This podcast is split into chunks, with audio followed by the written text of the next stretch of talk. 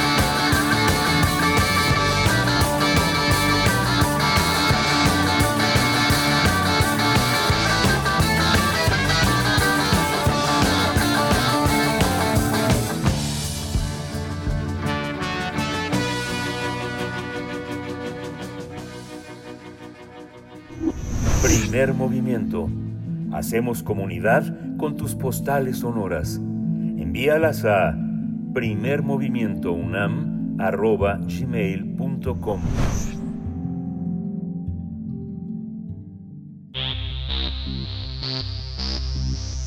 De festivales, ferias y más. Recomendaciones culturales. El trigésimo cuarto coloquio internacional por una gestión crítica de la cultura, la gestión como producción, el 17 invita al público interesado a generar un debate en torno a la gestión crítica del arte. Desde diversas perspectivas se pretende dar cuenta de la complejidad de la producción, así como de los lugares de agenciamiento e iniciativas con una orientación crítica de la gestión cultural. Con este coloquio, la apuesta de 17 Instituto de Estudios Críticos por producir es desmenuzar una visión instrumentalizadora de los productos culturales y los procesos sociales que se vinculan con la gestión, gestión expandida, capaz de proponer intervenciones o acciones críticas desde la cultura. Este evento, que reunirá a cientos de especialistas, se llevará a cabo de lunes 23 al sábado 28 de enero en el Centro Cultural Universitario Tlatelolco y a la vez se realizará una transmisión en línea. Si se quiere participar en este cuarto, trigésimo cuarto coloquio internacional por una gestión crítica de la cultura, eh, hay que inscribirse previamente. Hay un registro en la página web 17edu.org.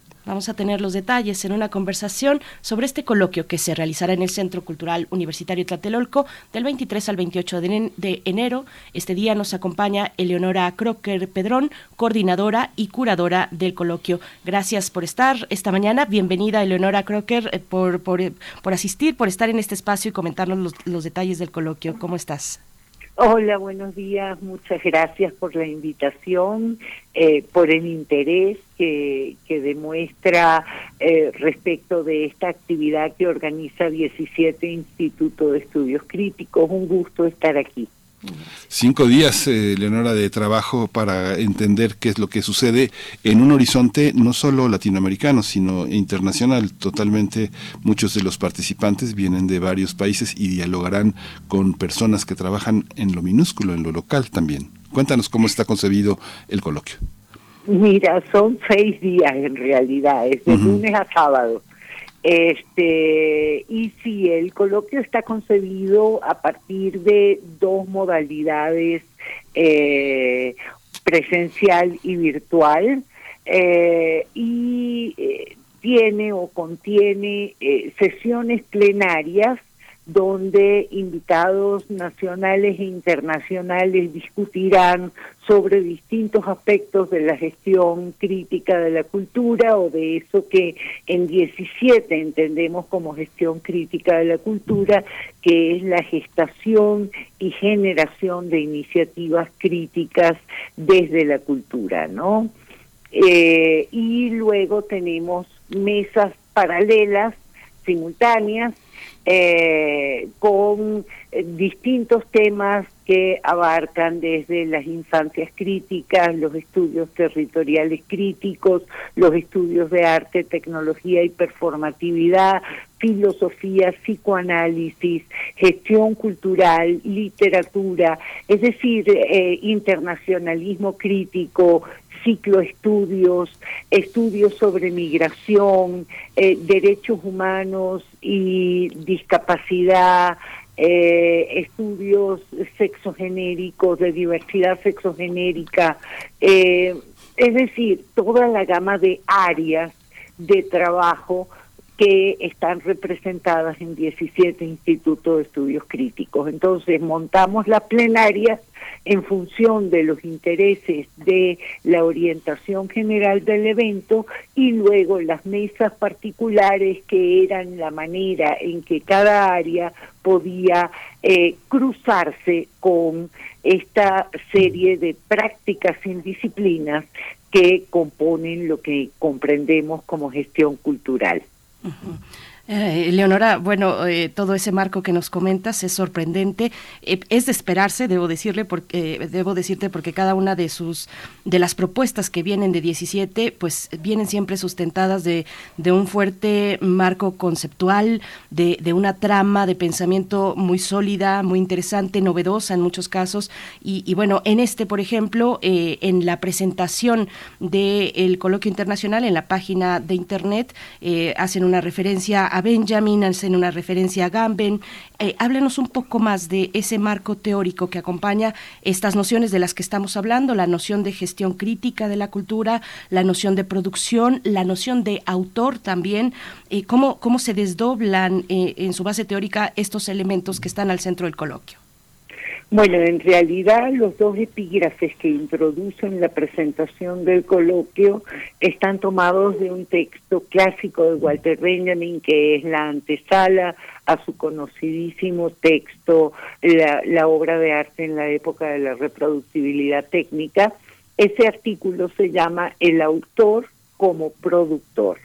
Y allí Walter Benjamin, eh, digamos que le demanda al creador, al productor de cultura, no solo una intervención operativa, sino también una operación organizativa, creativa, propositiva. ¿no? Entonces ese es eh, la primera referencia que nos hace pensar en la gestión como producción, es decir, no solo como mediación entre el Estado, el mercado y los públicos consumidores eh, o los ciudadanos biopolíticamente eh, organizados, sino una ah, posición propositiva, organizativa, creativa. Y por ahí empalma con el segundo texto, el de Giorgio Agamben, que se llama Poiesis y Praxis, y que tiene que ver con eh, cierta distinción que Agamben retoma de la antigüedad clásica de eh, la poiesis como creación y la praxis como implementación. ¿No? Entonces, cuando hablamos de la gestión como producción, queremos recuperar ese sentido poético de eh, lo que antes eh, lo que hace de antesala a la praxis. Esa antesala a, la praxis es eh, todo lo que está en eh, previo a lo que entendemos eh, prácticamente como actividades culturales, la exposición, el concierto, el performance, todas esas actividades, todo lo que está previo y que tiene una constelación detrás de productores, de pensadores, de artistas, de procesos de creación. Exactamente. Y de una cierta eh, densidad de la idea frente a lo que después se ejecuta como forma. Leonora, eh, Eleonora, me, quedo pensando, bueno, me quedé pensando en la, en la idea del autor también, por ahí una referencia inmediata que viene a la mente es la de Foucault, con este texto que es un autor, eh, una serie de conferencias que se encuentran reunidas en ese texto. Bueno, hay, hay un, un, como siempre, y como, y repito, una fuerte, un fuerte marco conceptual muy sólido ¿Cómo aterrizarlo, Eleonora? ¿Cómo aterrizar estas referencias teóricas para México, para lo que ocurre cotidianamente en nuestro país en términos de la producción cultural y también en nuestros, bueno, en la región en general, eh, en nuestros países latinoamericanos? Bueno, fíjate, frente a el desvanecimiento de los estados nacionales o de los marcos de los estados nacionales y su retirada de apoyo económico a la cultura y a las actividades culturales este frente a la hegemonía de los mercados con sus valores eh, neoliberales hegemónicos este, de alguna manera lo que estamos proponiendo es reivindicar la autonomía o la heteronomía de las iniciativas culturales. Es decir, la posibilidad de responder a un amo menos eh, totalitario y menos avasallante que eh, quizá podría pasar por el compromiso con el estudio, con la investigación, con la teoría y con las lecturas que eventualmente pueden germinar eh, formas de intervención cultural que realmente apunten a la generación de acontecimientos sociales alternativos. Aquí la gestión crítica tiene, cuando hablas de obedecer a un amo, esta parte tiene que ver también con las construcciones eh, patrimoniales que el Estado propone. El Estado propone como tradición a unas eh, constelaciones de autores que se han configurado de acuerdo a las ideologías dominantes. No sé, en México hemos tenido un partido dominante que propuso una visión cultural que se originó eh, con una ruptura hacia el siglo XIX, pero también llegó en el el con este siglo una, una cultura que propuso un, un gobierno panista, un gobierno de derecha, un gobierno que ahora tiene otro signo, un signo de izquierda contra lo neoliberal y que parece que parece que cuestiona lo que sea lo que se había consolidado en el pasado. ¿Cómo considerar la gestión crítica frente a lo que el Estado considera como tradición, como patrimonio, este, Eleonora? Bueno, hay varias mesas que trabajan eso. Este está la mesa otros usos del archivo que precisamente pone en cuestión el lugar del archivo vinculado exclusivamente a la conservación del patrimonio y por lo tanto a la preservación de la tradición eh, en aras de eh, un uso crítico alternativo del archivo que permite la emergencia y la recuperación de restos olvidados del pasado, pero también la generación de nuevas versiones de relatos contados de otra manera por la tradición, ¿no? Y luego tenemos una mesa muy interesante con eh, un antropólogo y etnólogo de eh, la UNAM, eh, que va a hablar precisamente acerca del patrimonio, de qué entendemos como patrimonio y de las estrategias de gestión que eh, las comunidades originarias han tenido que aprender y, y poner a funcionar para contar también su versión de la historia. ¿No? Entonces, esto es importante, pero también es importante saber que más allá de que sean gobiernos de derecha o de izquierda, la tendencia en la que coinciden es en el abandono de los apoyos presupuestarios del Estado para la cultura y eso está sucediendo a nivel global, no solo en América Latina. ¿No? Entonces, este, frente a eso, también el gestor y la gestora de la cultura pueden convertirse en eh, autónomos o heterónomos en sus propuestas y responder a otras instancias de organización de su discurso. Eleonora, eh, en esa idea de autonomía, de, de, hacer, de tener un ejercicio heterónomo del, del desarrollo, de, de, la producción artística, de la gestión cultural, eh, ¿qué ejemplos ya podemos destacar en el panorama, pues en el caso de México, pero de nuevo de Latinoamérica, por supuesto? Bueno, mira, en el caso de México, yo creo que es muy significativo lo que sucede en el propio Instituto 17, Instituto de Estudios Críticos, que en mi opinión es un caso de gestión crítica de la cultura. ¿no? Es decir, no solo por lo que articula, es decir, frente a un campo intelectual que tiende con el cambio de milenio a desintegrarse y a disiparse, 17 propone una idea de comunidad y de archipiélago en el cual interactúan colegas, estudiantes, eh, públicos, es decir, eh, todos aquellos amigos de 17 que se integran en esta línea de producir una eh, intervención crítica a través de sus discursos, a través de sus prácticas, a través de sus redes. ¿No? Y creo que ahí la idea de red es importante. No, por eso toda la gráfica del evento este está sostenida sobre una red.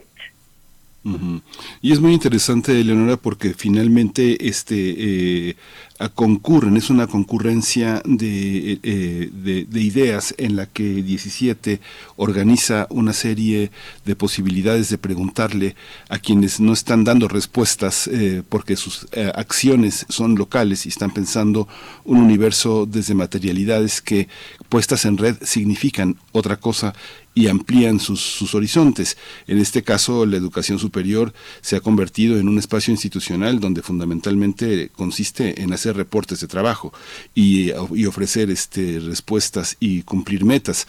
Sin embargo, como estás diciendo, este tema desde 17 eh, se está privilegiando la idea de pensar y la idea de reconocimiento de las experiencias este, de otros territorios. ¿Es así? Así es, correcto. Y fíjate que eh, las dos conferencias que, bueno, eh, hay tres, cuatro conferencias que abren el evento el lunes, las cuatro son conferencias plenarias. Eh, la, la primera de Néstor García Canclini se pregunta si es posible gestionar el malestar en la cultura en la actualidad. ¿No? Eh, eh, y yo creo que esa es una pregunta para la gestión crítica de la cultura. ¿Cómo gestionar el malestar frente a los cambios del presente, ¿no? Y las oscuridades del presente. Y la otra gran pregunta es la que se hace George Judice cuando dice, bueno, frente a eh, más allá de la crítica a la gestión cultural, eh, cómo hacemos, qué hacemos y por dónde hacemos, es decir, la pregunta por las prácticas. Y, yo creo que esas dos preguntas, la pregunta por el malestar y la pregunta por la práctica, es a lo que debe responder hoy en día un proyecto de gestión crítica de la cultura. Precisamente iba para allá, eh, Eleonora, eh, eh, estará a tu cargo la moderación de estas sesiones, de ambas sesiones plenarias, la que realizará Néstor García Canclini, que bueno, tiene un, recorrido muy interesante y muy propositivo también en la gestión cultural. esta conferencia que se titula Emergencias e Indignaciones Culturales, gestionarlas, y también esta segunda que mencionas con Judice, además de la crítica, cómo construir también suena muy interesante. Háblanos un poco más de quiénes estarán presentes tanto en las sesiones plenarias como en el resto del programa eh, que tiene este coloquio. Bueno, el mismo lunes eh, también tendremos una conferencia plenaria de Gert Loving eh, sobre el Internet en crisis y la digamos que la transformación, lo que la transformación técnica le hace a nuestras subjetividades, ¿no? Eh, y la conferencia de Benjamin Mayer, director de 17 Instituto de Estudios Críticos, acerca del ensamble crítico y la activación de estas tres plataformas eh, abarcantes eh, pero abiertas hacia el mundo que propone 17, que son Critical Switch, eh, Mercado Flotante y La Mutual. ¿No? Eh, el día martes abrimos también con dos conferencias plenarias muy importantes, una de Diana Taylor sobre la performance y el caso de Jesús Rodríguez y luego una de Eric Mannheimer, que es el médico del Hospital Bellevue en Nueva York, sobre el cual o sobre cuyo libro 12 pacientes se armó la serie de Netflix llamada New Amsterdam. Eh, y a partir de allí comienzan las mesas eh, paralelas eh, qué sé yo, vamos a tener presentaciones de tres libros, en una mesa se va a presentar en una conversación entre Raúl Rodríguez Freire, chileno de Valparaíso, que viene a Ciudad de México y que va a estar en presencia sobre eh, dos libros, uno de Julio Ramos, que es la reedición de Paradojas de la Letra, y el otro Ficciones de la Ley del propio Raúl Rodríguez. Y eh, luego vamos a tener la presentación del libro de Javier Guerrero, eso ya es hacia el miércoles o el jueves, no recuerdo bien, eh, eh mm, Escribir después de morir es un libro sobre el archivo de eh, Javier Guerrero, que es especialista en literatura latinoamericana, estudios críticos y estudios de género y diversidad sexogenérica, eh, que va a conversar conmigo y con Margot Glantz quien ha seguido de cerca la elaboración de este libro. Después de eso eh, va a estar, vamos a proyectar en la mesa sobre discapacidades eh, un documental que es el eh, documental de un grupo de teatro de discapacitados llamados Los Discreantes, y va a haber una obra de teatro también en una de las mesas paralelas antes del cierre, el último día, que es Verde Cruz o Los Últimos Lazaretos, que está basado en un libro de testimonios recopilado por eh, la investigadora Beatriz Miranda Galarza, que también pertenece a 17 y que fue publicado por 17. La obra la dirige Mario Espinosa. Es eh, fascinante ver cómo hay tanta tanta gente, digamos, un coloquio como este, eh, si estuviera en una instancia institucional, estarían 300 personas haciéndolo, ¿no? Pero eh, esta, esta parte en la que hay personas a las que les han arrebatado el presupuesto, otras que lo han pedido y no se los han dado, otras que ni siquiera han imaginado que les pueden dar algo. ¿Cómo funciona el dinero en este horizonte que atraviesa el coloquio, cómo, cómo entender esta posibilidad de hacer en un marco este presupuestal y, de ausencia presupuestal completamente, cómo eh, te estoy pidiendo casi un balance después del coloquio, pero cómo, cómo intuyes, Eleonora, que, que, que, está funcionando actualmente post pandemia todo este universo cultural. Mira, eh, Benjamín Mayer siempre nos dice que eh, lo que anima a 17 es el deseo. Y realmente hay un deseo intenso por hacer en este instituto.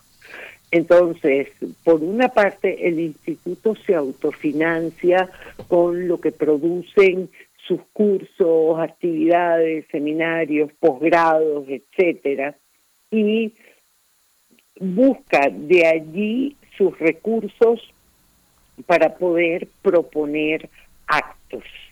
El coloquio es absolutamente gratuito, eh, se armó eh, con las uñas y con bajo presupuesto según la propia administración de 17 y eh, yo creo que lo que demuestra es que la articulación del deseo en una comunidad puede producir iniciativas alucinantes, ¿no? Entonces, este, me parece a mí que lo que ha sido el equipo de coordinadores de 17 en su aportación de mesas, actividades, redes, eh, contactos nacionales e internacionales, más el equipo de coordinación general a cargo de Teani Leiva, que es nuestra coordinadora general eh, y, quien lleva los procesos de eh, diseño, comunicación, eh, redes, enlaces, es decir, todas estas personas que trabajamos en pos de seguir adelante a pesar de las circunstancias, este, ha hecho que esta iniciativa tan enorme en su alcance haya sido posible. Entonces, pues, ¿cómo reaccionar frente a la falta de recursos? Bueno, a través de redes, generando enlaces y trabajando en pos de deseos sólidos. Recientemente el feminismo ha dado muestra de eso que estás comentando, Eleonora, de la generación de redes eh, y basar en ello pues una posibilidad de, de, crecer en este sentido, en el sentido tal vez de la desobediencia política eh, que, se articula desde la producción cultural. Hay una conferencia titulada Jesús a Rodríguez y el, y el poder de la performance, eh, performance que por ejemplo en México pues tenemos una trayectoria interesante desde ese registro, desde el feminismo con el grupo de polvo de gallina negra desde los años 80. Hay eh, pues elementos muy interesantes que estarán eh, girando en torno a este coloquio. Eleonora, ¿quién, ¿quiénes, pueden, ¿quiénes pueden asistir? Eh, ¿qué, ¿Qué perfil puede aprovechar más un coloquio como este? Mira, el coloquio puede, está abierto a un perfil heterogéneo. Entonces, puede convocar desde creadores, gestores, eh, público académico, eh, público que quiera enterarse de cómo se articula la cultura y las acciones culturales en el presente. Eh, es decir, creo que hay una amplia gama de registros en los que un público interesado en la cultura y en sus procesos puede encontrar resonancia, desde las actividades más académicas hasta las actividades más divulgativas. Pues eh, Eleonora, te agradecemos muchísimo. Eleonora Crocker Padrón, una, una, eh, una académica, una intelectual que tiene una enorme formación eh, intelectual. Muchas gracias por toda esta aportación, por toda esta presencia. por último, nos comunicamos a través de la página de 17.edu.com y estamos pues acompañando este coloquio hasta el próximo sábado. Bueno, muchísimas gracias por la invitación, por la escucha, por las preguntas. Y, y nada, invitarlos a ustedes y al público que nos escucha a, acercarse a esta experiencia, porque realmente eso que suena tan avasallante como seis días de actividades ininterrumpidas entre las nueve de la mañana y las ocho de la noche, este, pues va a ser eh, que, que, surjan cosas, porque allí se genera una energía colaborativa que sin duda gesta procesos de cambio, que es lo que queremos en definitiva. Muchas gracias, eh, Eleonora Crocker Pedrón, coordinadora y curadora de este coloquio, trigésimo cuarto coloquio internacional por una gestión crítica de la cultura, la gestión como producción. Eh, recuerden que tienen que hacer el registro previo en la página web 17edu.org. Bueno, está eh, también la página de 17instituto.org. Ahí van a encontrar el programa del coloquio. Gracias y hasta pronto, Eleonora. La mejor de las suertes en este coloquio, del 23 al 28. Muchísimas gracias. Hasta pronto. Bueno, con, en, la presencialidad eh, se realizará en el Centro Cultural Universitario Tlatelolco, pero también se puede seguir eh, en una transmisión en línea. Ahí están los detalles. Nosotros vamos a hacer una pausa musical, propuesta de la producción, Carol Tapia, a, a cargo de este clásico, Sweet Caroline.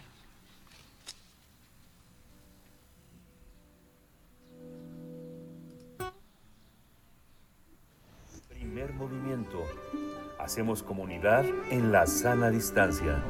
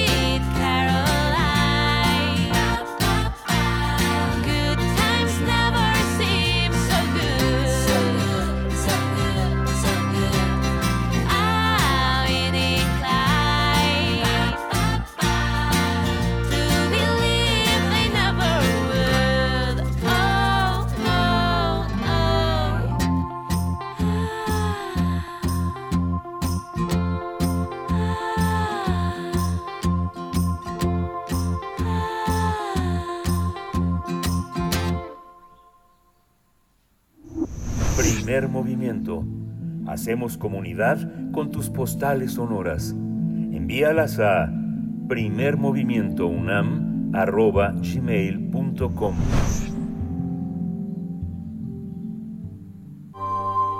Del brazo de Orión al universo. Observatorio Astronómico. Damos los buenos días a la doctora Gloria Delgado Inglada, astrofísica, comunicadora científica, con un tema que va a desatar los demonios en esta mañana, la disminución de la ciencia disruptiva en las últimas décadas. Es el título que propone la doctora Gloria Delgado Inglada. Gracias por estar esta mañana. Buenos días, querida Gloria. Muy buenos días y bueno, feliz año, aunque ya casi terminamos enero. Feliz año para ti, por supuesto. Bueno, eh, por acá Miguel Ángel Quemain también te saluda. Buenos eh, días, Gloria. gracias. Eh, gracias, pues bueno, cuéntanos de qué se trata. yo de, inmediato me fui a pensar si el método es, además de un salvavidas, un, un, corset para la ciencia, pero bueno, aquí se van a desatar, desatar los demonios. Doctora Gloria, ¿cómo estás? Cuéntanos. Así es, eso espero que nos dé al menos para, para pensar, reflexionar y, divertirnos un rato. Pues bueno, justamente no les voy a hablar sobre un descubrimiento o una noticia astronómica como, como suelo hacer, sino algo un poquito más general. Y es que hace unos días me encontré con un artículo muy interesante, les recomiendo leer, en el que se ha analizado si la ciencia que se hace ahora es igual de disruptiva, más o menos que en el pasado. Este artículo se ha publicado en la revista Nature el 4 de enero y ahí puede buscar en, la página web. Pero bueno, primero veamos qué es esto de la ciencia disruptiva. Bueno, pues según la RAE, disruptivo es algo que produce una ruptura en el desarrollo de, de una actividad de un sector y propicia una renovación radical. ¿no?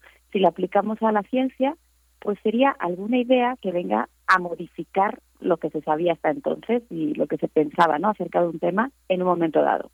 Esto, de hecho, sucede muchísimo en ciencia, ¿no? En un momento la humanidad creía que el Sol giraba alrededor de la Tierra, después que era la Tierra y los otros planetas que giraban alrededor del Sol, o se pensaba que el universo era estático y después, pues con observaciones, con teorías, pues nos dimos cuenta de que no es así. Así que, de un modo u otro, pues no nos sorprende que la ciencia sea disruptiva, ¿no? Porque vamos entendiendo y vamos conociendo nuestro universo a medida que tenemos acceso a mejores observaciones o teorías más completas. Entonces, la pregunta que se hacen en este artículo es si las investigaciones actuales van de la mano o, como diría Newton, subidas en los hombros de las investigaciones anteriores o si por el contrario, pues las investigaciones actuales están radicalmente separadas de las del pasado, ¿no? de las de hace unos años, unas décadas.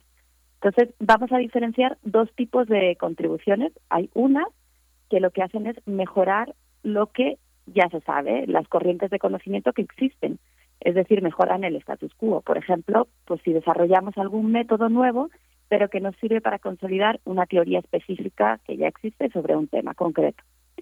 Y por otro lado, tenemos ese otro tipo de contribuciones que lo que hacen es romper con el conocimiento existente lo convierten en algo obsoleto y entonces redirigen la ciencia y también la tecnología en nuevas direcciones.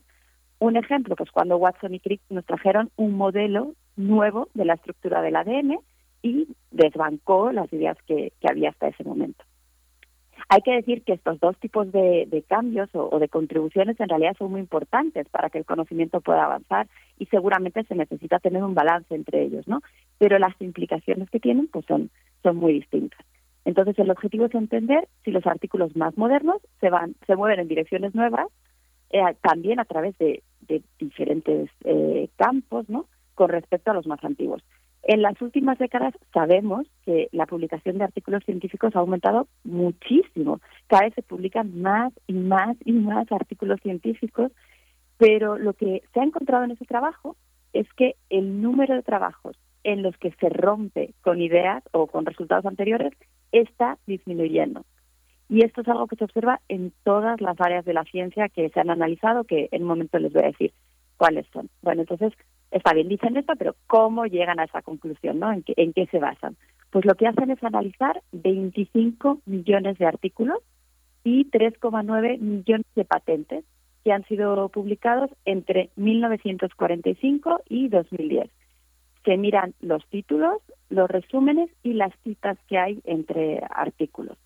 Para cuantificar el nivel de disrupción, lo que se utiliza en el trabajo es un índice que se llama índice CD, la C viene de consolidar y la D de disruptivo.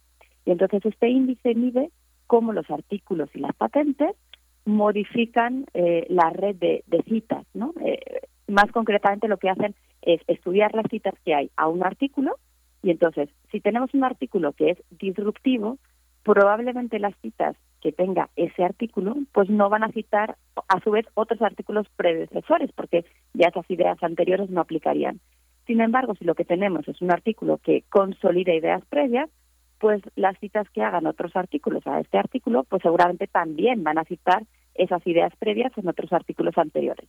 Entonces, haciendo este estudio de citas entre artículos, se obtiene un, un valor, un número, que es este índice que va desde menos uno a un artículo que simplemente está consolidando, hasta uno que serían esos artículos disruptivos.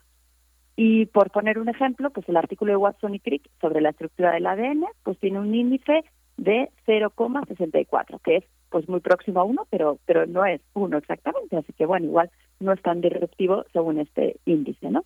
Las áreas que se analizan eh, son ciencias de la vida, biomedicina, ciencias físicas, ciencias sociales y tecnología. Y en cuanto a las patentes, hay patentes de química, computación, comunicaciones, medicina, electricidad electrónica y mecánica, o sea, un montón de áreas. Y entonces se quiere ver cómo varía este índice con el tiempo y en todas estas áreas para ver si hay diferencias.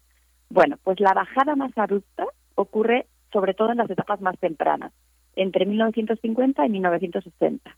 Hay una bajada en esta disrupción en, la ciencia que se está haciendo. Y después continúa, pero ya cada vez es una bajada más más suave. Entonces lo que concluyen pues es que la ciencia es ahora menos novedosa y que la probabilidad, además de que haya conexiones entre diferentes áreas, es menor. Y esto eh, preocupa porque entonces la probabilidad de que los artículos ahora lleven a una innovación, pues en principio sería menor. Y entonces ahora cabe preguntarse por qué sucede esto. Bueno, pues no, no se da respuesta, pero sí que plantean algunas ideas interesantes. Por ejemplo, eh, formarse para hacer investigación pues lleva un montón de tiempo. Hay que aprender todo lo necesario para situarse donde están las fronteras del conocimiento ahora, hoy en día, que es que es muy difícil, ¿no? Lleva más tiempo que hace, por ejemplo, pues 60 años, ¿no? Entonces, ahora pues puede ser más complicado y además hay menos tiempo de poder traspasar esas fronteras del conocimiento que quizás hace décadas, ¿no? Cuando se sabía menos de muchos temas.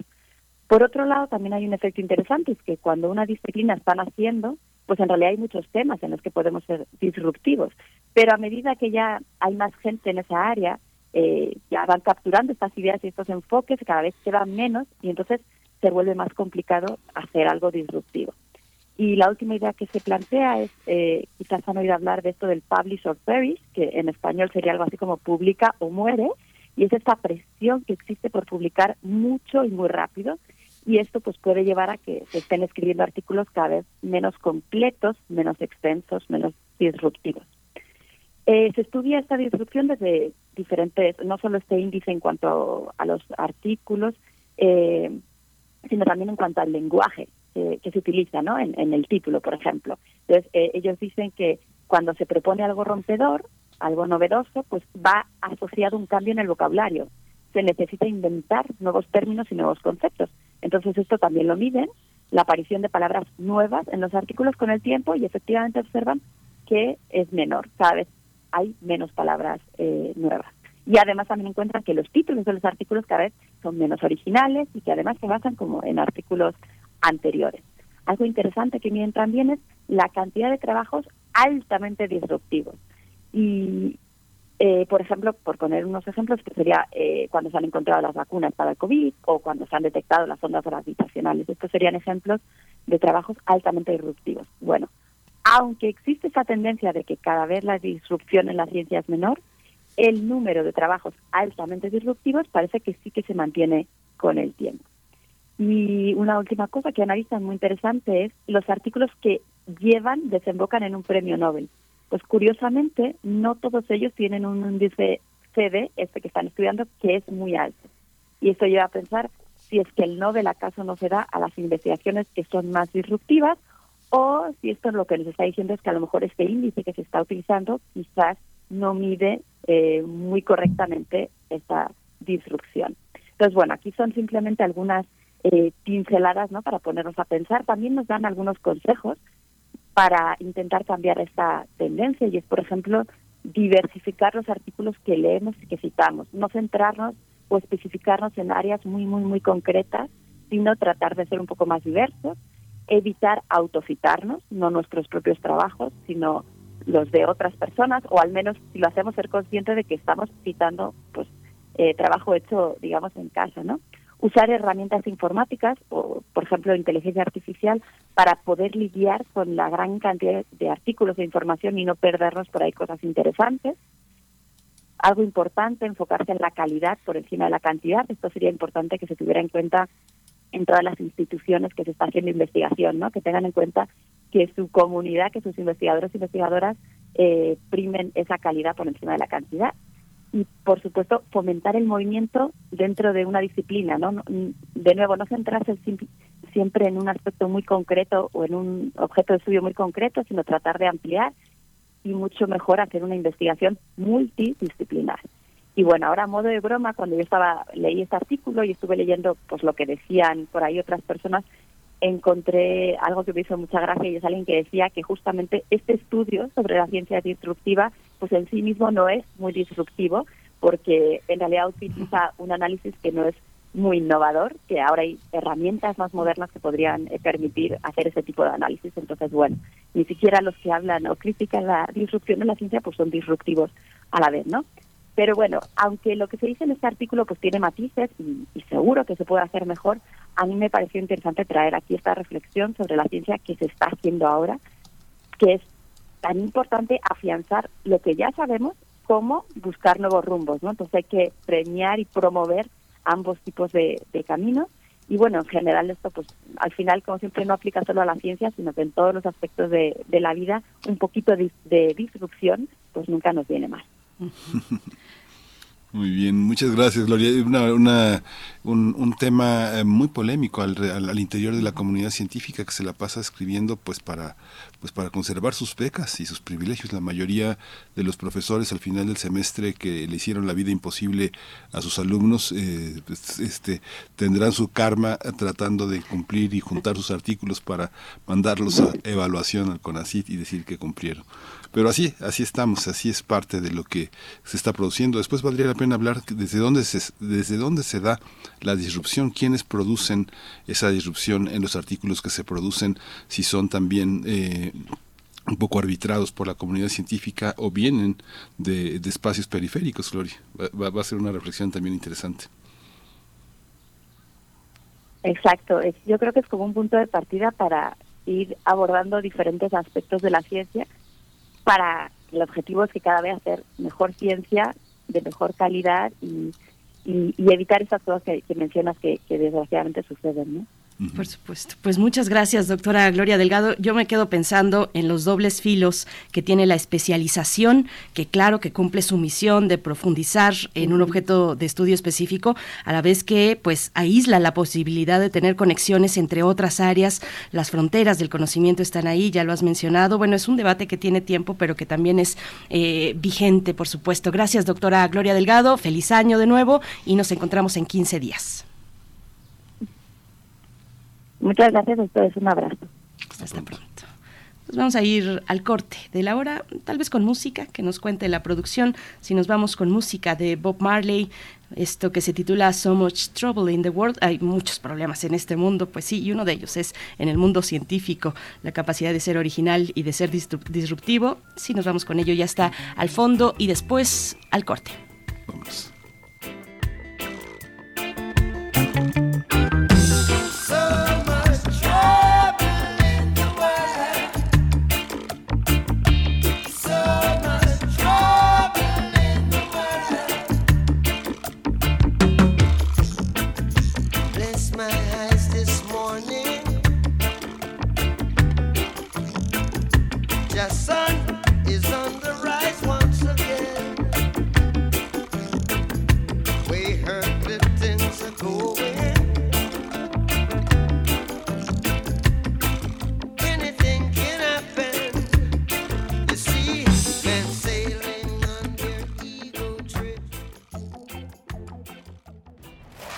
En redes sociales. Encuéntranos en Facebook como Primer Movimiento y en Twitter como arroba PMovimiento. Hagamos comunidad.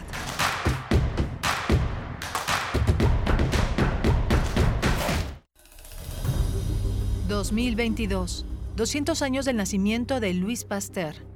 Sin lugar a dudas, Pasteur es uno de los grandes de la microbiología... ...es uno de los científicos más importantes... ...que cambiaron el curso de la humanidad. No es exagerado pensar en que gracias a los trabajos de Pasteur podemos tener hoy alimentos inocuos, alimentos saludables, eh, procesos de producción, procesos de esterilización, técnicas de obtención de productos libres de patógenos y estrategias para mantener a raya a las enfermedades infecciosas.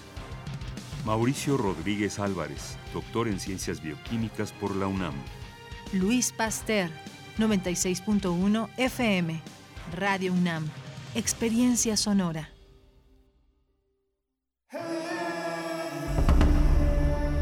Con rifle al hombro, un anciano ingresa al consultorio de un oftalmólogo en compañía de su nieto, buscando a un hombre llamado Carol, porque es enemigo. Ambos son cazadores y buenos patriotas. Eh, ¿El señor Carol hizo algo malo? ¿Cómo podemos saberlo si el abuelo no tiene los anteojos y no puede reconocerlo? Entonces ustedes, señores, ni siquiera lo conocen? Estoy hablando claro, lo buscamos. Eh, ¿Su abuelo tampoco lo conoce? ¿Sin los anteojos? Está usted bromeando. De la colección de ficción sonora de Radio UNAM Memoria del Mundo de México de la UNESCO 2021, presentamos Carol, de Suavomir Rosek, sábado 21 de enero a las 20 horas por el 96.1 de FM y en www.radio.unam.mx. Radio UNAM, experiencia, sonora.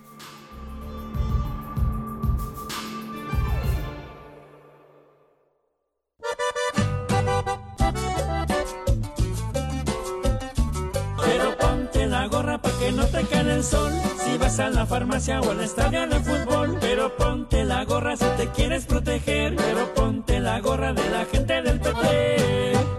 El partido del trabajo está de tu lado.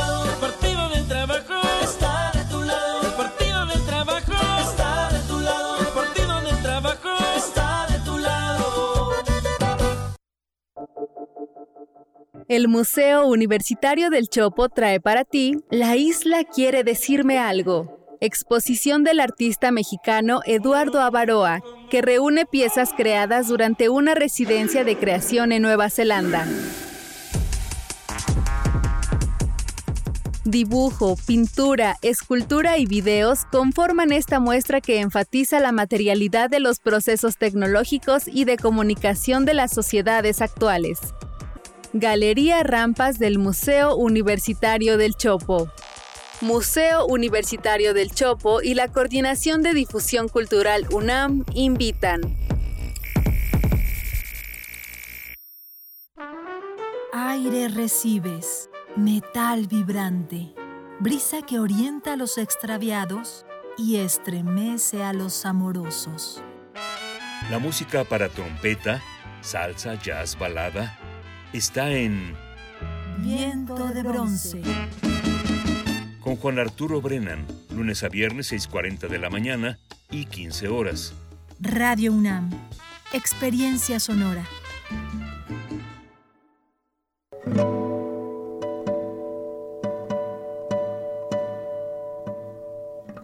Hola, soy Ana Lara y los invito a descubrir quiénes son los compositores contemporáneos, qué escriben y quién los interpreta.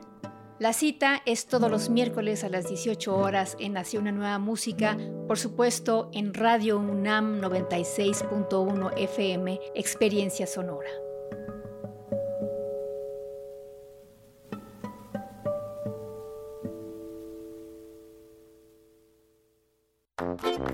¿Sabes qué tienen en común? El polvo de una estrella durmiente, el moco de King Kong ¿O el enano más alto de todos? Pues que a todos los puedes encontrar en la radio. Solo tienes que decir las palabras mágicas. ¡Hocus! Para tus orejas y escúchanos todos los sábados a las 10 de la mañana por Radio UNAM. Experiencia sonora.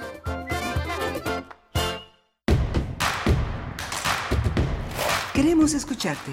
Llámanos al 55 36 43 39 y al 55 36 89 89. Primer movimiento. Hacemos comunidad.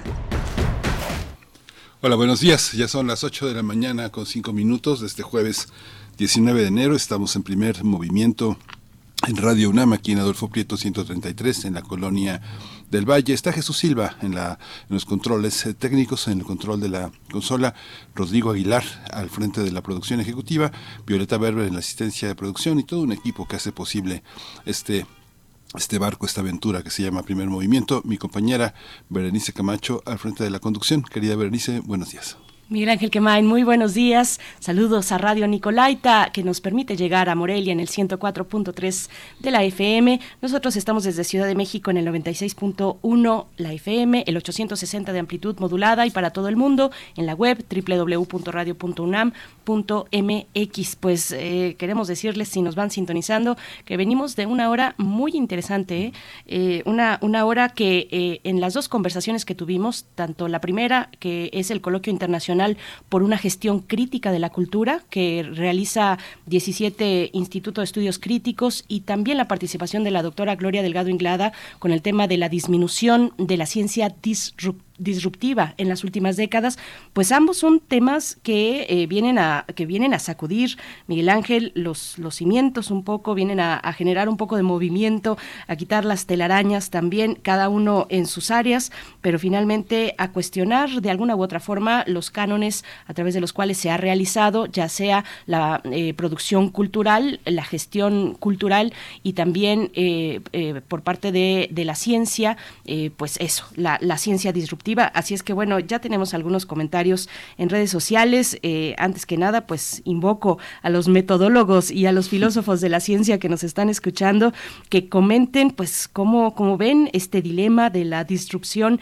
en la ciencia, eh, pues esto que nos presentaba la doctora Gloria Delgado Inglada. Al parecer el artículo al que hace referencia la doctora Gloria Delgado no está, porque en, la liga que nos comparte en sus redes sociales, eh, al momento de, de tener, de, abrir esa liga, nos aparece como una página vacía.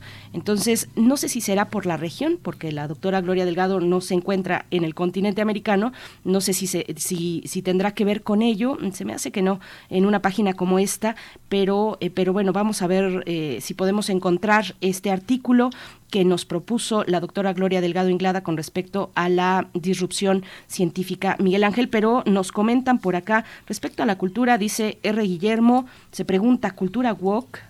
De confrontamiento, de protesta, de guerra, de paz, de cooperación, bueno, estos adjetivos de la cultura, ¿no? Es, bueno, es lo que hace esa pregunta, digamos, eh, provocativa también, R. Guillermo, eh, yo creo que habrá que consultar a Bertolt Brecht, que decía, el arte no es un espejo para reflejar la realidad, sino un martillo para darle forma. Esto no es nuevo, ¿no? Bueno, no sé, ¿cómo lo ves hasta ese momento, hasta ese punto, Miguel Ángel?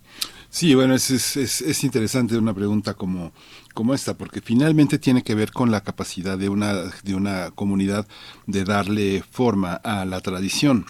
Es una, es una cuestión que en el caso de uno de nuestros invitados constantes, como es el doctor Antonio Lascano Araujo, ha señalado de una manera muy puntual como una comunidad de científicos, eh, de profesores, va modelando también las generaciones venideras y no siempre bajo, una, bajo, una, bajo un acuerdo, sino eh, en este respetuoso disenso que permite que los alumnos tomen su propio camino y la necesidad, como, como puntualizaba esta semana, alrededor de la de ley sobre ciencia y tecnología, que es esta necesidad de que la, la comunidad científica dialogue con ella misma entre pares, que se evalúen, que no sea el Estado quien decida quiénes son los buenos y quiénes son los malos científicos, ¿no? O los eh, buenos artistas o no. Entonces esa parte es esa disrupción se da en el seno mismo de las instituciones científicas. Así es. Bueno, pues eh, siguen los comentarios, Miguel Ángel. Eh, nos dice, soy Nahual, estamos en un periodo de ciencia normal, semejante a la física del siglo XIX. Para que un artículo sea publicable, debe pertenecer al mainstream del pensamiento de la disciplina. Recuerdo a Feyerabend, que bueno, nos está citando a este filósofo de la ciencia, filósofo alemán que hablaba del anarquismo epistemológico. Yo no lo he leído, no les voy a mentir. Así es que si ustedes tienen más referencias de cómo desarrolla esta propuesta, del anarquismo epistemológico, Feyerabend, pues nos comentan si es su deseo en redes sociales. También María Elizondo nos dice qué ligado está está esto con la importancia de la formación en el quehacer de la investigación y entrenar en su metodología. En México han afectado mucho las exigencias de publicación que están directamente relacionadas con el salario. ¿Nos podrían compartir la referencia, por favor? Bueno, pues la referencia, de nuevo, Marta eh, perdón, Mayra Elizondo, perdóname, Mayra, eh, la referencia no la podemos localizar porque al abrir esa liga, pues no aparece ningún artículo, pero haremos lo posible por compartirla más adelante, Miguel Ángel. Bueno, pues algunas, algunos de los, de los elementos eh, que nos están compartiendo en redes sociales, ¿no? Sí, muy interesante. Finalmente, muchas de las eh, disrupciones obedecen a momentos muy importantes. Feyerabend fue un alumno de Popper y Popper fue uno de los eh, antagonistas del método que era una, un cinturón muy estrecho en su momento, como lo ha sido Kuhn con eh, la revolución de, las, eh, este, la revolución de la ciencia, la noción de paradigma que al, al, interior del propio universo de discusión han encontrado los que saben más de 70 definiciones distintas de paradigma. Así que bueno, es algo que nos lleva a pensar que hay que construir arbitrajes científicos fuera también de las instituciones. Como señala Guillermo, eh, finalmente esto termina siendo como una comunidad eh, aristocrática en la que solo se publican los eh, que están de acuerdo con el, con el mainstream, que es algo que tenemos que luchar por combatir. Así es, difícil porque son las condiciones cotidianas de vida, el trajín de, de, pues de la vida, de la vida y, de, y, de, cómo corre en, el, en los contextos de, pues, de generar ciencia, ciencia de todo tipo, por supuesto, ciencias duras, eh, ciencias sociales, humanidades. Ya por acá alguien José Luis Méndez, muchas gracias, nos comparte la publicación eh, de la ciencia disruptiva, así es que, bueno, está eh, debajo, lo comenta en la publicación de la doctora Gloria Delgado Inglada, ahí abajo con un comentario pone la liga a este artículo si quieren asistir a él. Pues bueno, eh, vamos ya con otros temas, la nota nacional, ya en unos momentos, Coahuila, la candidatura de Ricardo Mejía Verdeja por el Partido del Trabajo a la gubernatura de ese estado, vamos a conversar con Jessica Rosales periodista, columnista en El Tintero, conductora del noticiero Región Informa y recientemente obtuvo el premio, el primer lugar al concurso convocado por la organización civil Documenta y la USAID, eh, Periodistas contra la Tortura. Bueno, pues vamos a tener eh, esa, eh, pues esa mirada, Jessica Rosales, con el tema muy polémico en estos días, las candidaturas, la de Ricardo Mejía Verdeja en Coahuila, Miguel Ángel. Sí, vamos a tener también el 50 aniversario del asesinato de Amílcar Cabral, uno de los eh, líderes fundamentales de la libertad, del, de la libertad y de la emancipación de este enorme continente que es África. Vamos a tratarlo con una de sus grandes especialistas, la doctora Hilda Varela, doctora en ciencia política por la UNAM, especialista en política contemporánea e historia política de África, profesora investigadora en el Colegio de México. Muy bien, pues vamos con la nota nacional. Nota Nacional. Ricardo Mejía Verdeja será candidato del Partido del Trabajo para la gobernatura de Coahuila, luego de que no se consolidara la alianza con Morena ni el Partido Verde. Mejía Verdeja renunció al cargo de subsecretario de la, de la, Secretaría de Seguridad y Protección Ciudadana dos días después de que la dirigencia nacional del PT confirmara que sería su abanderado al gobierno de Coahuila para las elecciones de este 4 de junio. Vamos a recordar que un mes antes Mejía Verdeja perdió en el proceso interno para designar al candidato de Morena a gobernador de ese estado, debido a que la encuesta interna arrojó que el senador y empresario Armando Guadiana había resultado ganador, por lo que será el candidato de Morena. De acuerdo con los resultados de esta encuesta, el senador Guadiana obtuvo el 63.7% de los votos, seguido de Fernando Salazar con 37% y Mejía con un 30.5%. Desde ese momento, el ex subsecretario de la Secretaría de Seguridad desconoció los resultados. Sin embargo, hasta el 12 de enero le envió una carta de renuncia irrevocable al presidente de la República con el argumento de que se separaba de su encargo para dedicar todo su trabajo a la causa de la transformación de Coahuila. Dentro de la contienda electoral, Ricardo Mejía Verdeja es el candidato del PT, Armando Guadiana como el abanderado de Morena, Lenin Pérez como candidato del Partido Verde Ecologista de México y de la Alianza Va por México, Manolo Jiménez. Vamos a conversar sobre esta renuncia como subsecretario de Seguridad, la situación política en Coahuila y cuál es el panorama electoral en ese estado. Lo vamos a hacer con Jessica Rosales. Ella es periodista, columnista en El Tintero y conduce eh, Región Informa. Recientemente obtuvo un primer lugar en el concurso eh, que convocó o documenta y la USAID, Periodistas contra la Tortura. No es tarde para felicitarte, eh, Jessica Rosales. Gracias por estar con nosotros. Buenos días. ¿Qué tal, Miguel Berenice? Pues muchísimas gracias. Y efectivamente, pues Coahuila en estos momentos se encuentra en un proceso electoral. El próximo 4 de junio estaremos renovando la gubernatura y las diputaciones locales.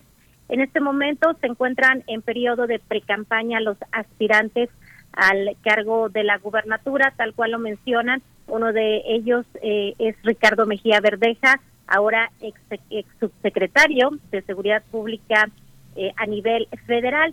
Y bueno, pues el ambiente en estos momentos eh, ha prevalecido prácticamente la confrontación entre los grupos de Morena que a raíz de este panorama en donde Ricardo Mejía Verdeja es postulado por el Partido del Trabajo, pues ha generado una división al interior de este partido político.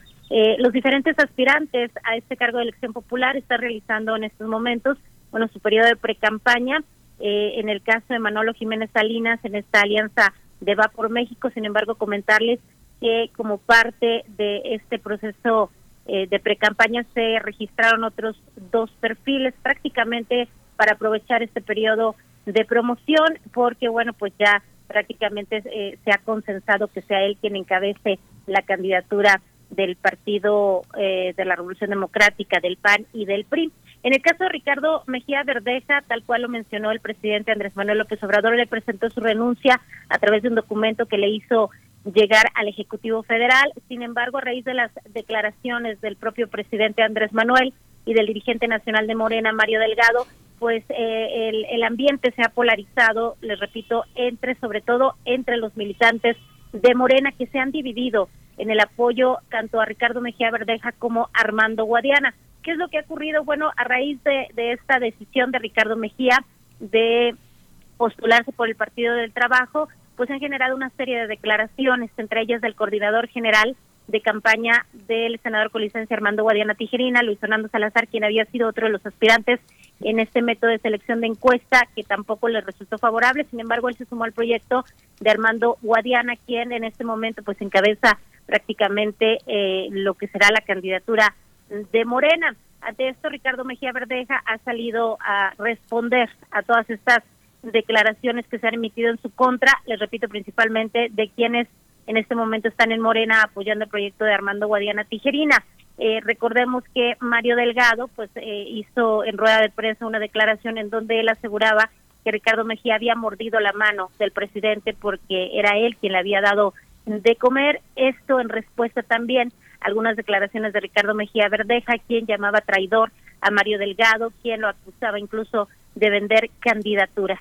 Eh, entre algunos personajes que se habían sumado al proyecto de Ricardo Mejía Verdeja durante el proceso de esta encuesta en donde estaba Morena por seleccionar a, su candidato, a su representante en la candidatura, algunos personajes del PAN y del PRI que se habían eh, eh, sumado justamente a Ricardo Mejía, entre ellos Jorge Luis Morán, exalcalde de Torreón y en un momento titular de la unidad de inteligencia financiera aquí en Coahuila, eh, por parte del PRI también Samir Fernández, diputado priista, también el panista Rodolfo Waltz, bueno, todos estos personajes que en algún momento se sumaron a Ricardo Mejía Verdeja, al momento de la decisión de postularse por el Partido de Trabajo, decidieron abandonar su proyecto y sumarse a Armando Guadiana Tijerina. Ahorita en Coahuila, bueno, ¿qué se observa?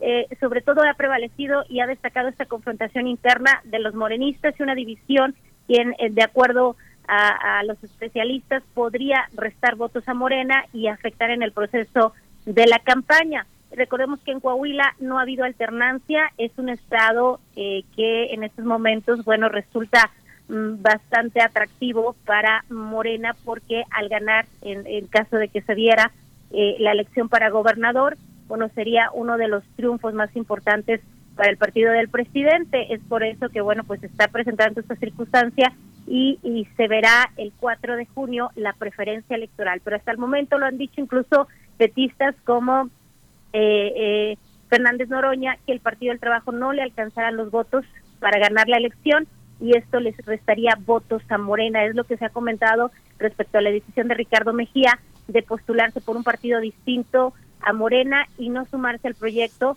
que el presidente ha impulsado a través de lo que será la candidatura de Armando Guadiana Tijerina. Eso es lo que en estos momentos, bueno, está permeando en la entidad y eh, pues ya el próximo 12 de febrero termina las precampañas, posteriormente viene ya un proceso de registro de los aspirantes, ya de los candidatos eh, como tal de manera oficial y posteriormente se llevaría el periodo de campañas del 2 de abril al 31 de mayo para el, eh, la votación que será el domingo 4 de junio, compañeros.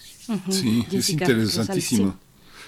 Es interesantísimo porque finalmente lo que se convierte Coahuila en un laboratorio que no, no esperábamos de cómo puede convertirse el 2024, donde esta vieja, esta vieja consigna de morder la mano que te da de comer parece el PRI de los años 50. Es una cosa, es una cosa muy lamentable porque finalmente muchos de los líderes locales este, van a padecer esta esta polarización justamente por no alinearse a los mandatos eh, del partido de Morena y van a buscar en las bases locales su propia representatividad. Va a ser un laboratorio interesante. ¿Cómo lo ves bajo esa perspectiva, Jessica? ¿Cómo entender eh, la, la, movilización local? ¿Qué es lo local? ¿Qué es Coahuila en términos de lo local? ¿Quiénes son los líderes que representan los, los valores más eh, de cambio, más fuertes de la sociedad coahuilense en este momento, Jessica? Claro, fíjate que Coahuila, eh, como ya lo comentaba, es un estado donde no se ha dado la alternancia. El PRI pues ha eh, mostrado estadísticas importantes en el tema electoral, se ha llevado en varias ocasiones carro completo en el Congreso del Estado. Si acaso en alguna ocasión hubo eh, ahí eh, eh, sí una cuestión de pluralidad de diferentes partidos políticos. En el caso de Manolo Jiménez, bueno, pues destaca que eh, a nivel nacional cuando eh, fue alcalde y, obtuvo el triunfo, fue quien obtuvo la mayoría de votos a nivel nacional de los alcaldes priistas.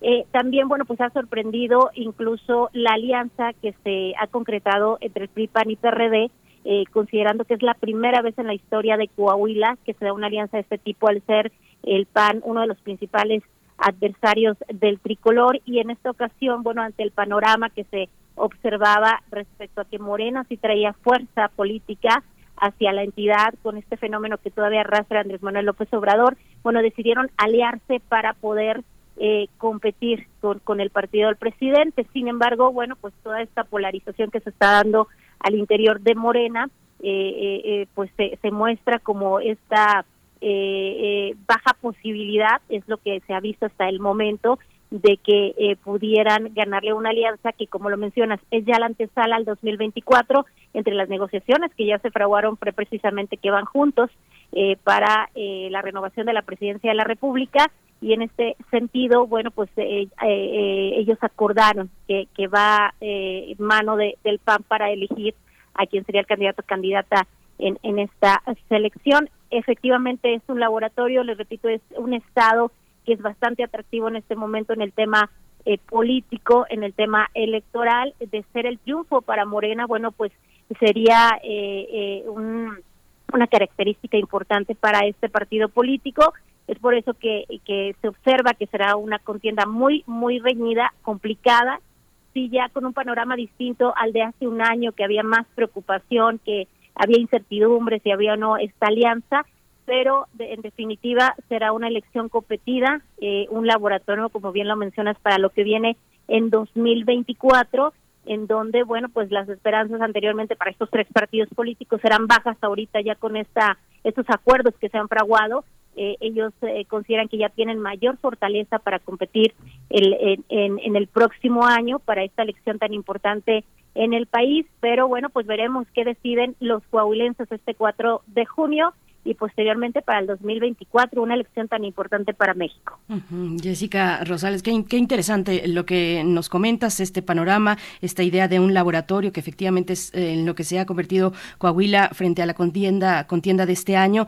¿Cómo, cómo se ha visto el trabajo de Morena? Eh, Jessica, el trabajo de Morena, digamos, el trabajo en territorio, cómo va avanzando el partido en las preferencias de la gente, hay cercanía, cómo se han movido territorialmente eh, pues para llegar, llegar a la la ciudadanía, a las preferencias electorales?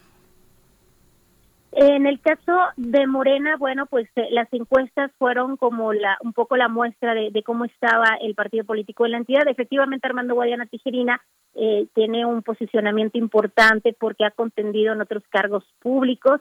Contendió, sin embargo, eh, hacia para la alcaldía de Saltillo. No obtuvo el triunfo, pero obtuvo votos importantes.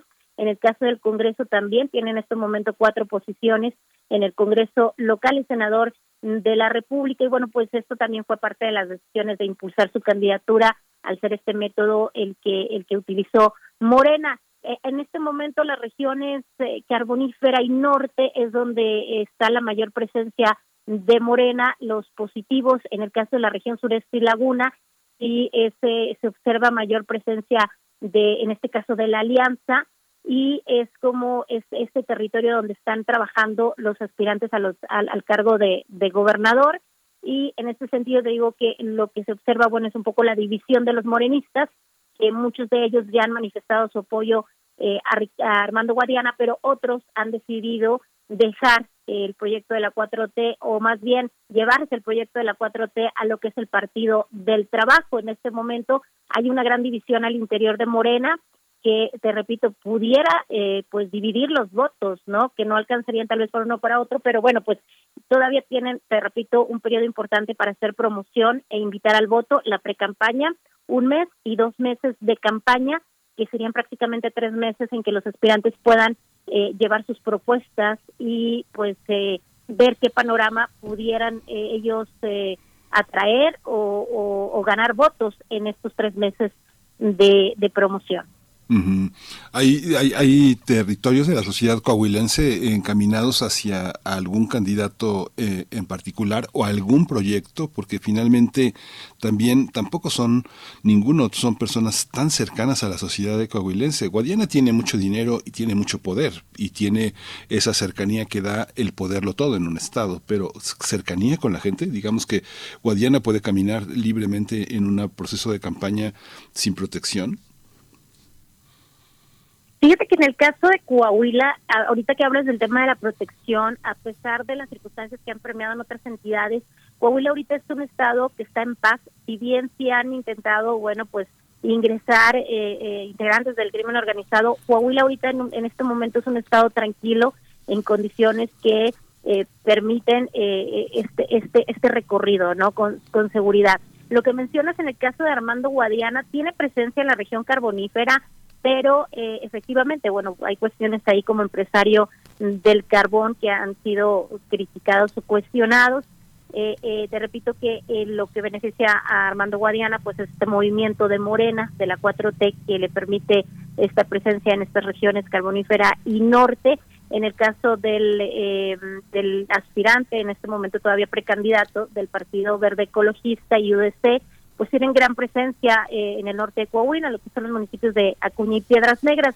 Eh, sureste, pues es para la Alianza Va por México. Manolo Jiménez en estas en estos cargos de elección que, que él ha tenido, que él ha representado como alcalde y en su último encargo como secretario de Inclusión y Desarrollo Social, pues le ha permitido justamente esta socialización, esta cercanía con, con, con la sociedad Ricardo Mejía, bueno, se le ha criticado mucho porque él, bueno, como secretario de Seguridad, tenía una comienda federal y, en Coahuila hizo presencia ya en los últimos meses, no así en los últimos años, que es, le había dado ventaja, ¿no? Tanto a Armando Guadiana como a los otros aspirantes, Manolo Jiménez, Evaristo Lenín Pérez, y, y es un poco lo como, como las características de los, de los aspirantes que eh, eh, Ricardo Mejía sí aprovechó en el periodo de esta de este proceso para seleccionar candidato de Morena de reunirse con, con grupos distintos aquí en la entidad de las diferentes regiones esto en los últimos meses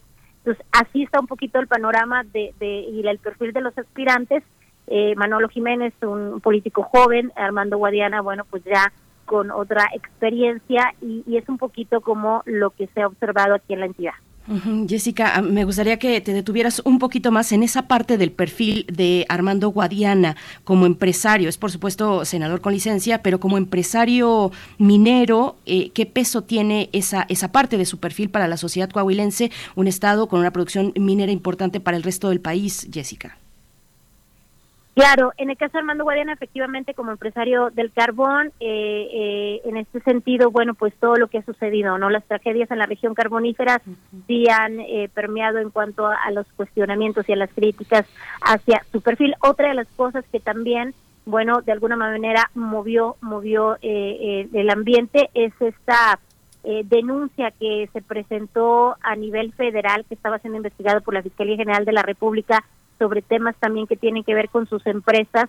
Eh, él, en un momento, Armando Guadiana acusó al propio Ricardo Mejía de utilizar las instituciones para desacreditar su imagen y sacarlo de la contienda. Eso sí ha sido uno de los temas recientes que se han manejado respecto al perfil de Armando Guadiana Tijerina, que sin embargo, bueno, pues ahorita es arropado por la Cuarta Transformación, el partido Morena, y en este sentido quienes apoyan su movimiento, quienes apoyan el proyecto, pues lo han salido a su defensa pero sí ha sido una de las características que se han manejado respecto al senador con licencia. El resto de los contendientes, bueno, pues han, eh, básicamente ha sido como las acusaciones entre el personaje de Ricardo Mejía y Armando Guadiana, que es lo que más ha destacado en el Estado, eh, los, las confrontaciones que existen entre ellos, dándose acusaciones y señalándose como ser de ser los candidatos del Moreirato en este momento de beneficiar a la Alianza Eva por México es lo que en este momento es la estrategia eh, política que están manejando estos dos personajes, lo que ha permitido que el resto de los aspirantes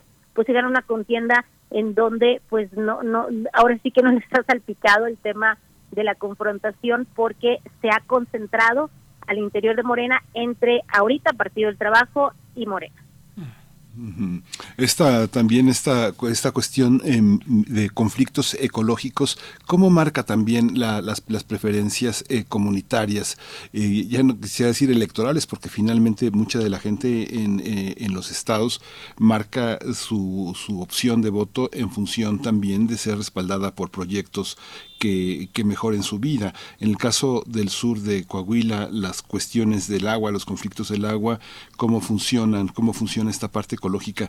¿Siguen creyendo que el Partido Verde es ecológico o, cómo, cómo está esa situación? En el caso del Partido Verde ha tenido una muy baja presencia. En el caso de Coahuila, ahorita en esta suma que hizo con la UDC, bueno, para postular a, a Lenin, no ha tenido como gran presencia en el Estado. Sin embargo, bueno, creen que esto les podría ayudar a, levantar votos para tener alguna alguna posición también en el Congreso del Estado. En este momento, lo que eh, han marcado algunas de las encuestas que se han realizado respecto al posicionamiento hasta este momento de los diferentes aspirantes, pues marcan a eh, el candidato o el aspirante precandidato en este momento de la Alianza por México en primer lugar. Posteriormente, el sitio lo ocupa Armando Guadiana Tijerina, en tercer lugar se coloca al eh, candidato del Partido del Trabajo, Ricardo Mejía, y en cuarto sitio se coloca hasta ese momento a quien podría ser el, el, candidato del Partido Verde Ecologista. Te repito, no tiene alta presencia en el Estado. Tradicionalmente el Partido Verde en Coahuila se había aliado con el PRI durante muchísimos años en campaña.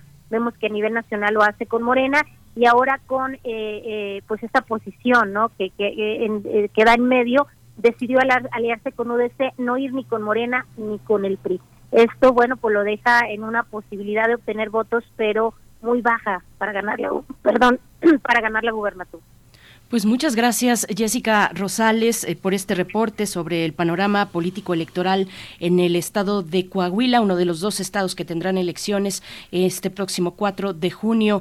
Eh, y bueno, elecciones eh, por supuesto importantes a la gubernatura, al Congreso. Gracias Jessica Rosales. Te seguimos también en redes sociales, quien quiera seguirte para tener, pues para dar precisamente estar cercano a estos reportes. Jessy Rosales, arroba Jessy Rosales es tu cuenta de Twitter, Jessy con eh, pues es la manera en la que te podemos seguir. Jessica Rosales, periodista, columnista en El Tintero, conductora del noticiero Región Informa. Muchas gracias por, por estar esta mañana, por esta presencia. Al contrario, Berenice y Miguel, un gusto saludarles y claro que sí, aquí estamos al pendiente para informarles lo que ocurre en nuestro estado. Muy buenos días. Muy buenos días, muchas gracias. Vamos a ir con música, vamos a escuchar Mini de Mujer de Blues Brothers.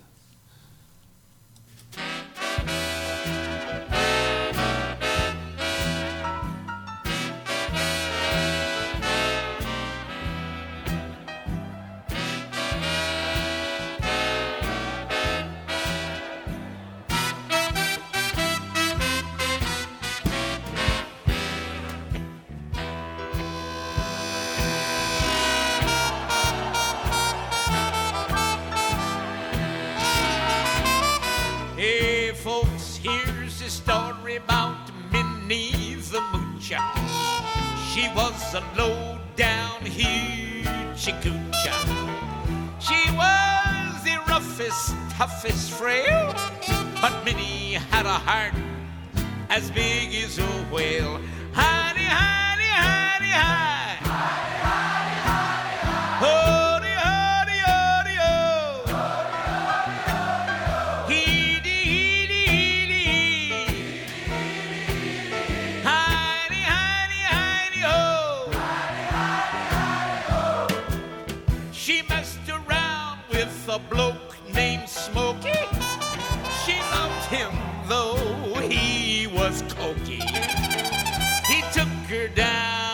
Chinatown and he showed her how to kick the gong around.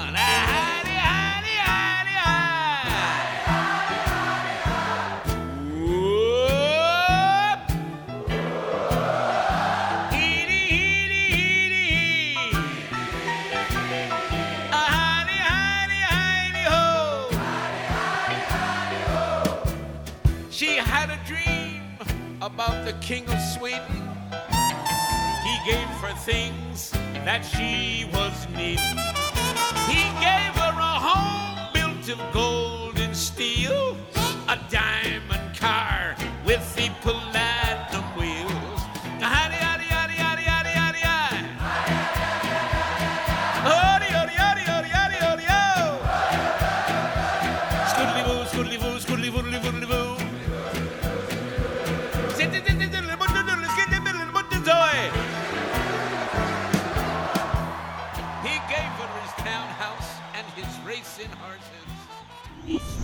Primer movimiento.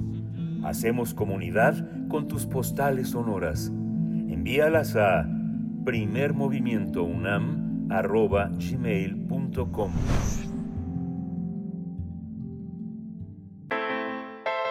Nota Internacional. El 20 de enero de 1973 fue asesinado el líder africano Amílcar Cabral en un atentado ejecutado por agentes aliados del régimen fascista de Portugal, que con su muerte intentaron frenar la guerra de liberación del pueblo guineano.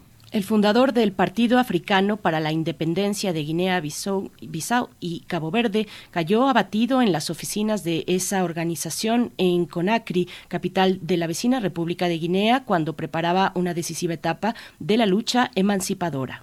Su nombre está vinculado con la historia de las luchas por la independencia y la liberación, no solo en las naciones de África, sino también en Asia y en América Latina. Además de ser un gran líder, era considerado un gran pensador que desde temprana edad comenzó a manifestar sus ideales en la isla de San Vicente. Posteriormente se caracterizó por su rapidez para tomar decisiones ante situaciones complejas, lo que le permitieron destacarse como líder nato de indiscutible vocación a favor de la libertad. A 50 años de su asesinato es considerado como un estudioso de la realidad política y social de África, debido a que sus análisis le llevaron a desentrañar la naturaleza de los problemas que eran originados por un sistema esclavista y luego por el colonialismo. Pues vamos a tener una charla esta mañana sobre la figura de, del que es llamado el padre de Guinea-Bissau y Cabo Verde a 50 años de su asesinato. Este día nos acompaña la doctora Hilda Varela, doctora en ciencia política por la UNAM, especialista en política contemporánea e historia política de África, es profesora investigadora del Colegio de México y miembro del Sistema Nacional de Investigadores. Gracias, doctora Hilda Varela. Bienvenida. Feliz año, por supuesto. Eh, es la primera vez que nos encontramos eh, en este año, en lo que, en lo poco que va de este 2023. Les saludamos con mucho gusto. Gracias igualmente, muy feliz año a todos y a todo el público que nos está oyendo. Muchas gracias, doctora. ¿Cómo reconocer eh, a 50 años de un asesinato como el de Amílcar Cabral la cauda de un pensador como y de un activista como como como él? ¿Cómo reconocer eh, la emergencia de nuevas ideas, de nuevos eh, de nuevos activismos a partir de esta ejida que marca Cabral? Bueno, realmente la vida de Cabral desde, desde cualquier punto de vista fue extraordinaria, no mm. solamente porque no era un hombre muy inteligente, sino porque además él desde muy joven, él en realidad en esa época era una sola colonia, colonia portuguesa, estaba formada por la parte continental, lo que actualmente es la República de Guinea-Bissau, y por el archipiélago de Cabo Verde, que son aproximadamente 15 islas, pero solamente nueve están pobladas. Él era de familia caboverdiana, aunque precisamente como en Cabo Verde era constantemente afectado por sequías, por hambrunas, la gente tenía que emigrar, sus padres también migraron y entonces él nació en, en el territorio de Guinea-Bissau. Pero aquí una cosa, un aspecto importante es que, eh, por ejemplo, en las primeras siete décadas del siglo XX, que se tiene el recuento, hubo 200.000 mil personas en, en Cabo Verde que murieron por hambre y por sequías. Entonces él muy pronto tomó conciencia de que ahí había un problema profundo de pobreza, de sobreexplotación del suelo y él decidió estudiar ingeniero en agronomía gracias a una beca en Portugal pero cuando llegó a Portugal él estaba consciente que la formación que él había recibido en las escuelas coloniales en, en la colonia portuguesa eh, obviamente era muy malo y entonces se dedicó durante sus estudios de ingeniería a leer prácticamente todo lo que podía ciencia política, literatura, historia de África, que él mismo reconocía que cuando llegó a Portugal no conocía nada de historia de África. Además, él se relacionó con otros estudiantes africanos que estaban haciendo estudios también, tanto en Portugal como en otras eh, ciudades europeas, y allí se fue enriqueciendo su pensamiento. Desde esa edad muy, eh, muy joven, para él fue algo muy importante la crítica al dogmatismo, y entonces para él fue importante que se tenía que teorizar la realidad de la colonia portuguesa y a partir de esa teoría hacer eh, aplicaciones concretas para mejorar las condiciones de la población. Él estaba en contra de esquemas preestablecidos y eh, de los aspectos más importantes que figuran dentro de su pensamiento obviamente es su concepto de la cultura, la cultura nacional en general y de la cultura en África. Recordemos que hasta la fecha hay gente que piensa que la gente pobre no tiene cultura y los pueblos africanos por su piel negra mucho menos tienen cultura. Entonces fue todo un combate político e ideológico por la defensa de la cultura nacional. Sí, doctora, ¿cuáles diría usted que fueron, en resumen, por supuesto, por el corto tiempo desafortunadamente, pero que fueron los saldos del colonialismo eh, portugués en este conjunto de islas? Tremendo. Bueno, lamentablemente, eh, cuando él, él había dicho, él, aquí hay una cosa importante, él escribía muchísimo, era un gran escritor, y recordemos que era un ingeniero, pero tenía una facilidad para escribir verdaderamente extraordinaria, y él había dicho que el movimiento de liberación no era un hombre, que era, era un pueblo. Lamentablemente, cuando él lo, lo asesinan, poco después, ese mismo año, se declara unilateralmente el Estado independiente de Guinea-Bissau y posteriormente después hay el golpe de Estado en Portugal, abril del 74, y se da la posibilidad de un reconocimiento de la independencia tanto de Cabo Verde como de Guinea-Bissau. Cabo Verde, y había planes desde ese momento, desde el 75, hubo planes para unificar, para crear un solo Estado entre Cabo Verde y Guinea-Bissau. Sin embargo, en Guinea-Bissau fue electo como jefe del Consejo de Estado un hermano de Amílcar Cabral, Luis Cabral. Lamentablemente, Luis Cabral fue exactamente lo contrario de lo que había sido Amílcar Cabral. Llevó al país a la corrupción, eh, eh, tráfico de, de todo, posteriormente, lamentablemente, tráfico de drogas, en fin. Y cuando le dieron golpe de Estado a Luis Cabral, se vinieron abajo todos los planes para unificar a Guinea-Bissau con Cabo Verde. La historia de Cabo Verde, en principio, es bastante positiva es parte de la, eh, de la costa sahaliana. Como dije, era un país que sufría muchísimo, un territorio que sufría mucho por las sequías, por las hambrunas y actualmente, desde que son independientes, es considerado como uno de los países más democráticos del continente y no han vuelto a sufrir problemas de hambrunas ni de muertes por sequía. Realmente Cabo Verde es, desde muchos puntos de vista, un, eh, un caso ejemplar, un país extraordinario. Sin embargo, en Guinea-Bissau fue exactamente lo contrario.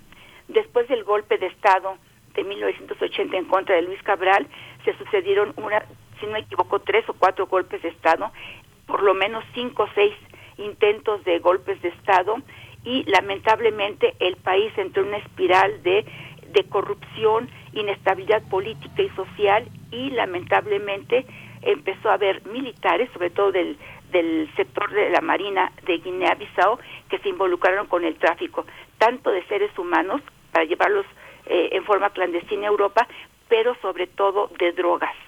Se convirtió, se ha convertido, todavía lamentablemente no se ha logrado erradicar en un bastión de eh, bandas de narcotraficantes procedentes de América Latina que utilizan el territorio de Guinea-Bissau, que es muy chiquito, es muy inhóspito, es un clima sumamente caliente y el interior son tierras muy bajas, se inunda fácilmente y está llena de pantanos. Entonces, lamentablemente, la historia de, de Guinea-Bissau es exactamente lo contrario de lo que soñaba para su país, para, para los dos países, para eh, de ser un solo país, fue exactamente lo contrario lo que está pasando actualmente. Ahorita hay un gobierno que en principio dice que está luchando contra la corrupción, contra el narcotráfico, pero hay una, una serie de cosas, pues, digamos, extrañas. No, no sabemos hasta dónde podemos confiar en el actual jefe de Estado de Guinea-Bissau.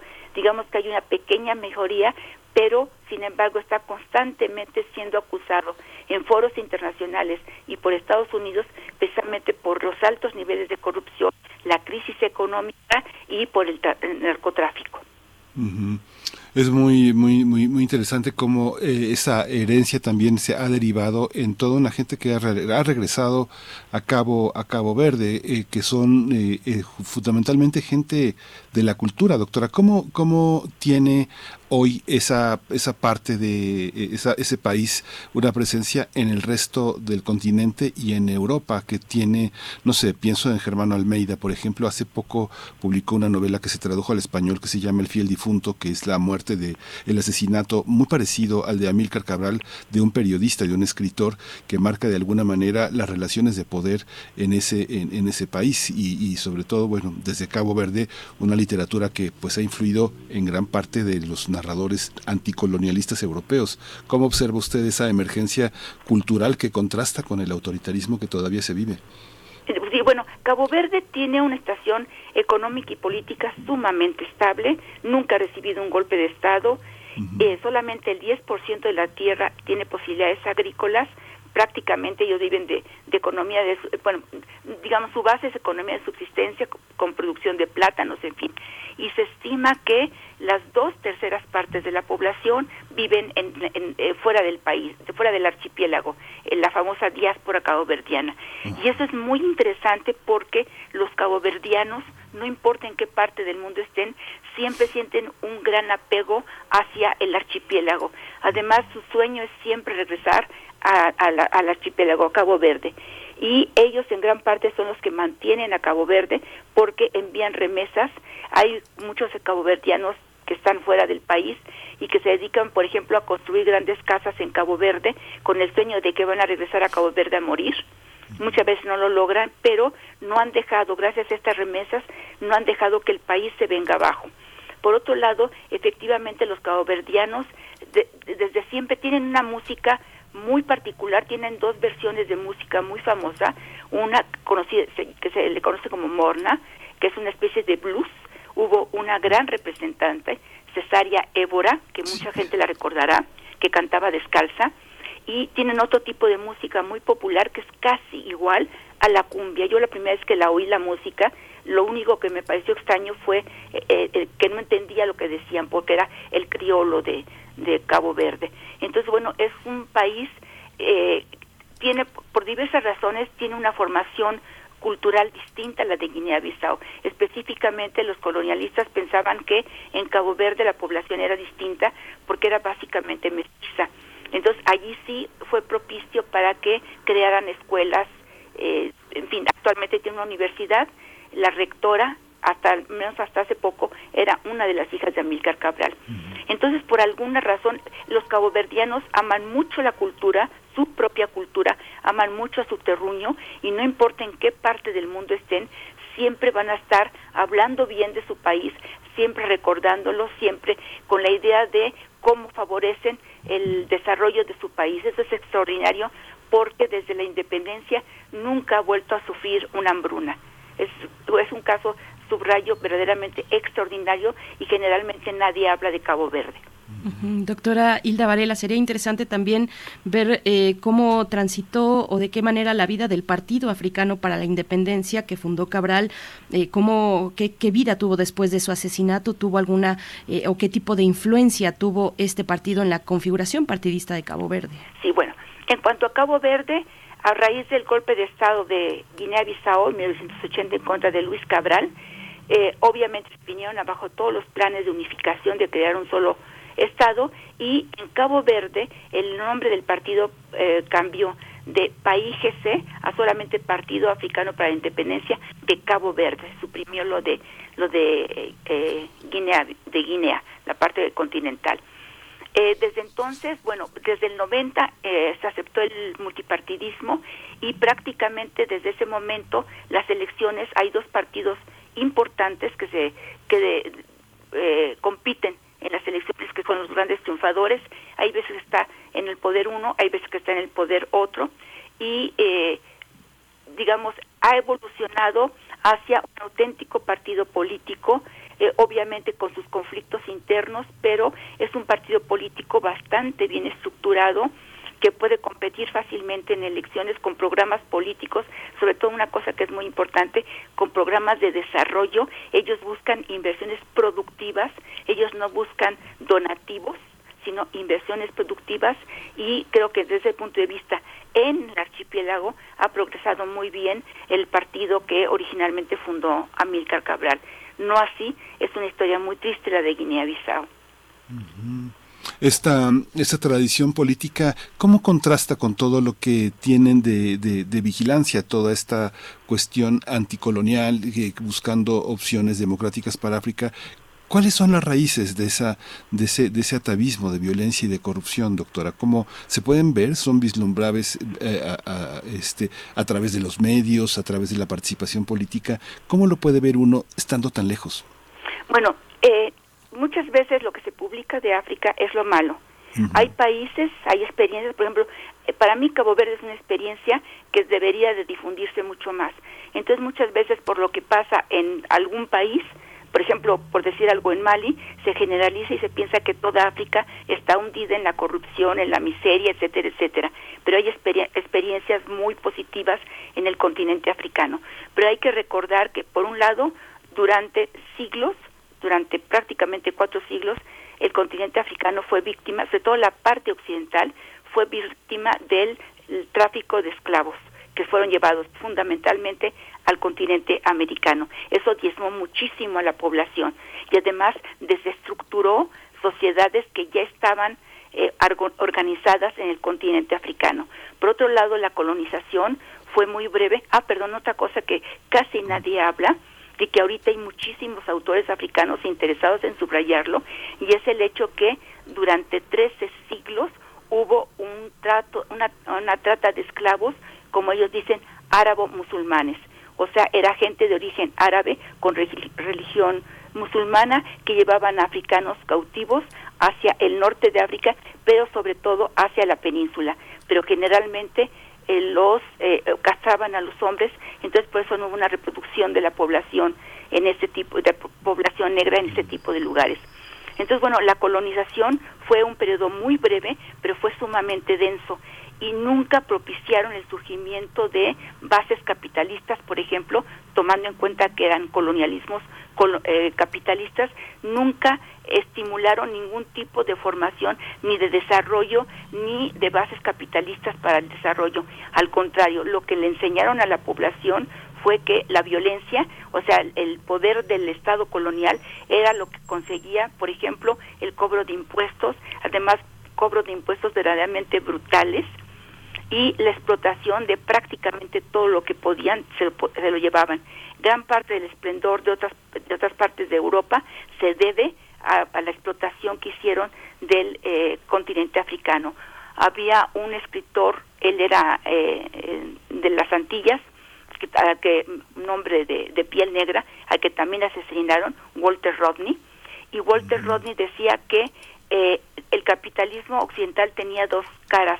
La cara positiva era Europa occidental, la cara negativa, la amarga, era África, todo lo que hicieron, todo lo que explotaron. Y durante los primeros años de vida independiente, lo, las colonias, las exmetrópolis, perdón, posibilitaron que subieran al poder regímenes dictatoriales corruptos, pero que seguían permitiendo la explotación verdaderamente brutal de todos los recursos y de la mano de obra local. Entonces se convirtió en una cadena que eh, paulatinamente una serie de problemas que tenía África se fueron agravando en lugar de tratar de salir adelante y esto fue, subrayo, no solamente responsabilidad de los líderes africanos, sino también la complicidad de dirigentes internacionales y de compañías transnacionales. Pero lo que aquí me gustaría a mí subrayar es que no todo, Guinea-Bissau es uno de los casos más tristes, sobre todo por la figura de Amílcar Cabral. Él siempre defendió la necesidad de construir una sociedad más justa. Pero hay una serie de países en el continente africano que están siendo experiencias realmente muy positivas, muy novedosas, tienen problemas. Por ejemplo, Ghana ahorita tiene un problema, una crisis económica muy severa, pero es un país que de alguna forma pudo remontarse de una serie de conflictos como golpes de Estado, etcétera, etcétera. También eh, Botswana es una historia muy interesante, muy exitosa, con estabilidad. No, ninguno es una historia color de rosa, tienen problemas, pero eh, son países que, que verdaderamente vale la pena voltear a verlos. También Namibia es un país que tiene una historia muy interesante. Incluso Angola, Angola se está recuperando de muchos años de dictadura. Es muy difícil ahorita el proceso en Angola, pero Angola está saliendo adelante.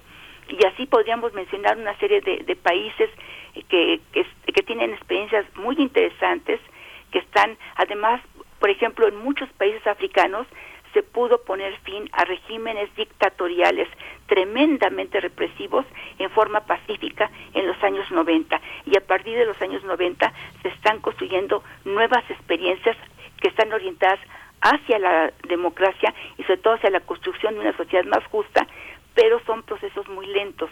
Pensemos que estos procesos sociales no se logran en tres o cuatro décadas pero si nosotros empezáramos a ver sobre todo experiencias muy pequeñas, incluso experiencias pequeñas al interior de un mismo país. Por ejemplo, Senegal. En Senegal hay una serie de experiencias pequeñas, de pequeñas comunidades que hablan de, de no solamente de un éxito, sino de un intento voluntario de la población más pobre por construir una sociedad más justa. Y de esto nadie habla.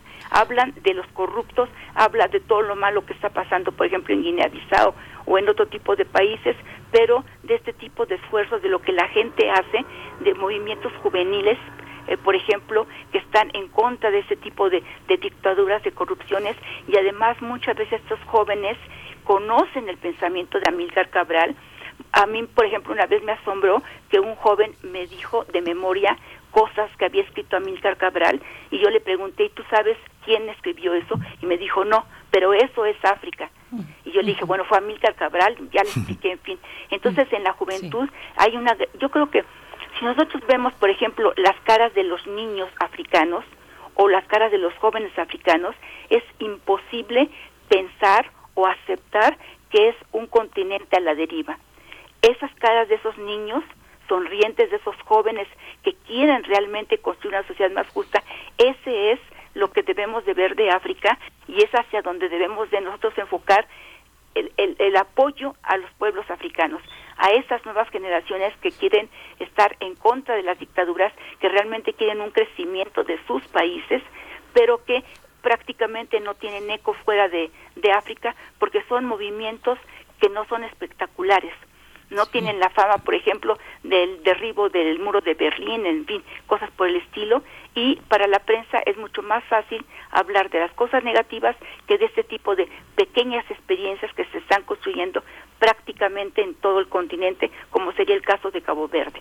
Pues agradecemos, valoramos mucho esta participación, doctora, este, este recorrido tan rico, amplio en torno a la figura de Cabral, sus, a 50 años de su asesinato, del pasado y el presente del continente africano, con estas experiencias de gran valor, doctora Hilda Varela. Muchas gracias y ojalá tengamos oportunidad de, de seguir a lo largo de este año con, con su participación, doctora. Gracias. Encantada. Mucho gusto, Berenice y Miguel Ángel. Feliz año. Gracias, doctora. Muy buen año. Nos vamos al corte. Gracias, Radio Nicolaita. 8 con 59 minutos, las 9 ya. Vamos para allá.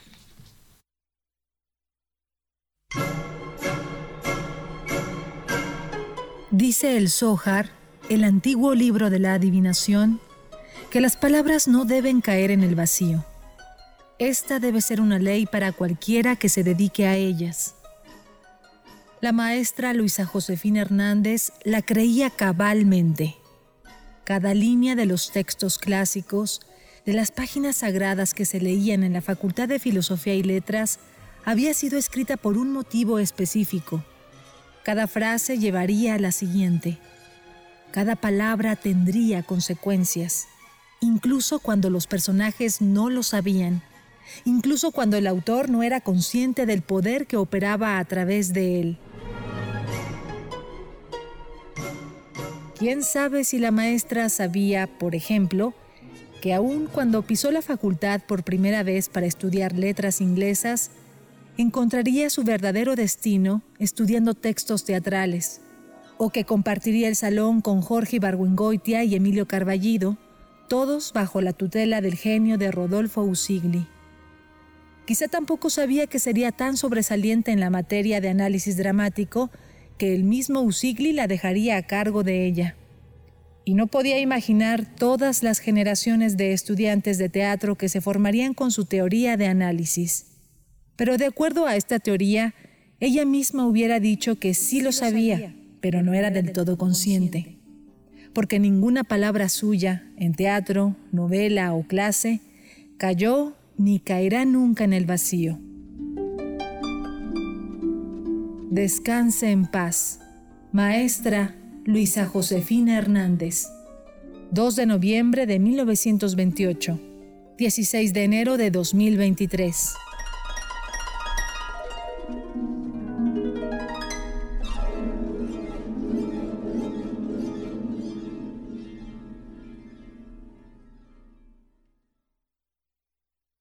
Yo tramité mi INE en México. Y yo en el extranjero. Mi INE es muy confiable porque tiene elementos que la hacen muy segura y es gratuita. La mía también. Con mi INE puedo votar, identificarme y hacer trámites bancarios en todo México. Con la mía también. Si tienes algún familiar o amistad que viva fuera del país, recuérdale que la INE del extranjero tiene el mismo valor que la de México y es válida para votar, identificarse o hacer cualquier trámite en territorio mexicano. Mi INE es mi voz en México. Y en el extranjero.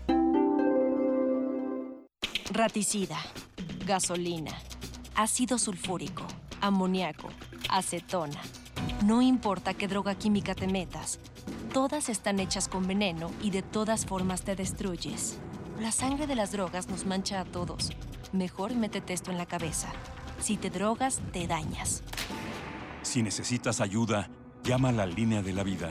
800-911-2000. Para vivir feliz, no necesitas meterte nada. Un libro no termina con el punto final. No es solo la escritura y la corrección. Hay mucho más que un proceso creativo o un arranque de inspiración. Las palabras encierran conocimiento y cultura, pero también gustos y texturas. Los invitamos a probar los sabores y los saberes del lenguaje. Eso, todo eso es lo que saben las palabras. Saben las palabras, el amor por el lenguaje en todas sus presentaciones, con Laura García, todos los lunes a las 18.30 horas, retransmisión sábados a las 17 horas, solo por Radio UNAM, Experiencia Sonora. ¿Sabes qué tienen en común? El polvo de una estrella durmiente, el moco de King Kong o el enano más alto de todos? Pues que a todos los puedes encontrar en la radio. Solo tienes que decir las palabras mágicas. ¡Hocus Pocus! Para tus orejas y escúchanos todos los sábados a las 10 de la mañana por Radio UNAM. Experiencia sonora.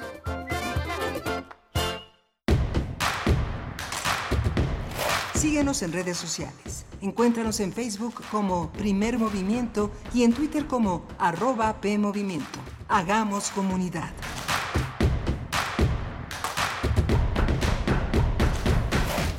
Buenos días, nueve con cuatro minutos de la mañana, estamos de vuelta luego del corte. Iniciamos nuestra tercera hora de transmisión hoy jueves, jueves 19 de enero de 2023. Estamos eh, en cabina con Rodrigo Aguilar en la producción ejecutiva, Violeta Berber en la asistencia de producción. Eh, se encuentra Jesús em, Silva esta mañana en los controles técnicos y Miguel Ángel Quemain en la conducción y próximamente en la poesía necesaria. Miguel Ángel, buenos días. Hola, Berenice, buenos días. Pues venimos de una hora interesantísima, muy, muy, muy interesante. No, no ha parado desde, la, desde este coloquio dedicado a la cultura crítica, la gestión crítica de la cultura, de 17 estudios que empieza el próximo 23.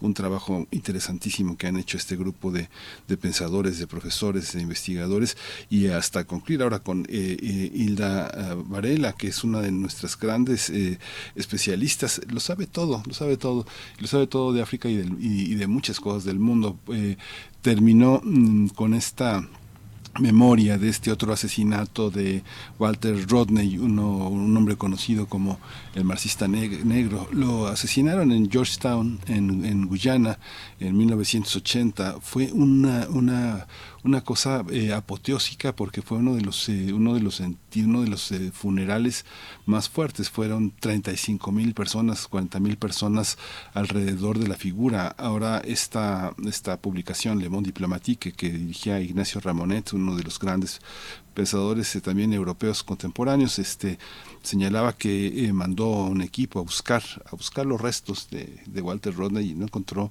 nada, hay una hay un olvido tremendo. Él uno fue uno de los hombres que forma parte de esta generación que le comentaba la doctora Varela, que es este Germano Almeida.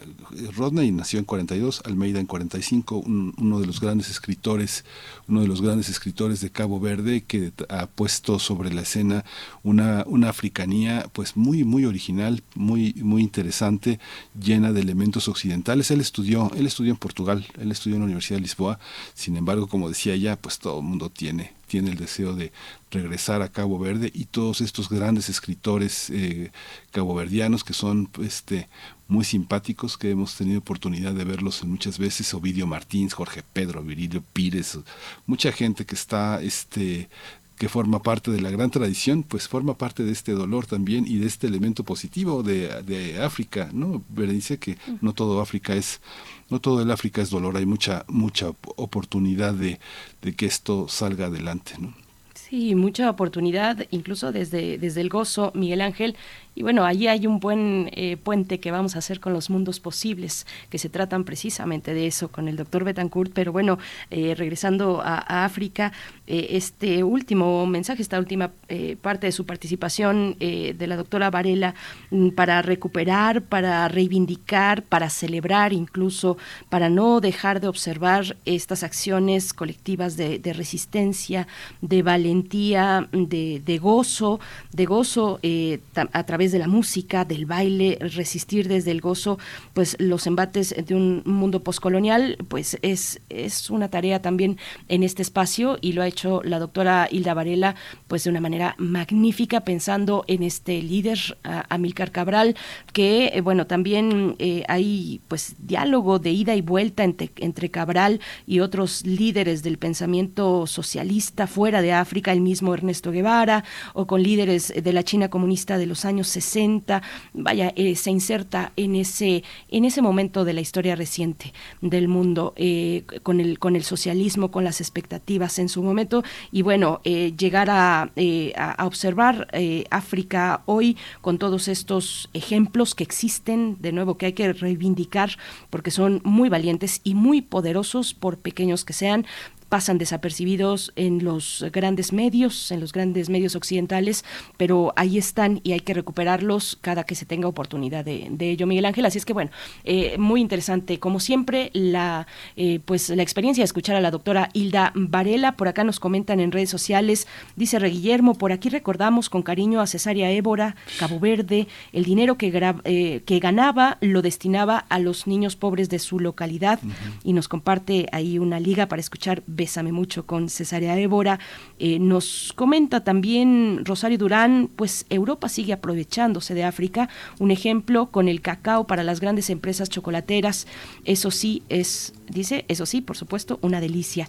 Rosario Durán, pues sí, eh, pero pues son los embates eh, de ese mundo global postcolonial y estos pequeños pues acciones, pequeñas luces, pequeños espacios de reivindicación del gozo y de la valentía que, que existen en África y que hay que, eh, hay, hay, hay que mencionarlo siempre, Miguel Ángel. Sí, esta referencia de Guillermo también es padrísima porque bueno, esta hay una hay una esta, este regreso de Cesaria Évora a Europa eh, con uno de los grandes artistas jóvenes que es Stromae, Ave Cesaria, este, ahora sí que cuando pongamos tengamos oportunidad en las posibilidades de, escuchar eh, nuestras nuestros viernes de complacencias, Ave Cesaria es una canción que hay que pedir. Yo la voy a pedir para este viernes sobre Cesaria Évora y Stromae, la lectura que hace de esta, de esta gran cantante Stromae. Pues yo voy a pedir, ya que estamos en eso, voy a pedir una, eh, una colaboración de Cesaria Évora con Caetano Veloso, también muy interesante. He preciso perdonar, es la canción, eh, una de las canciones pues eh, muy, muy, muy bella con estos dos grandes de la música. Bueno, pues no terminamos, ¿eh? y si nos seguimos por, por ahí, no terminamos. saludos a Alfonso de Alba Arco, que dice maravilloso relato de la doctora Hilda, Carla Salazar, doctora Carla Salazar, eh, que nos habla por acá siempre de resiliencia, dice, cuando veo mi precario celular me doy las gracias por la resistencia a renovar. La foto del día y la huella de carbono. Buenos días, Radio Nami, primer movimiento, nos dice Carla Salazar. Saludos, gracias por esta foto del día, eh, querida doctora Salazar. Pues bueno, nos vamos haciendo compañía a lo largo de la mañana y lo mejor de todo es que lo hacemos a través de la poesía, Miguel Ángel, si estás listo. Vámonos a la poesía necesaria.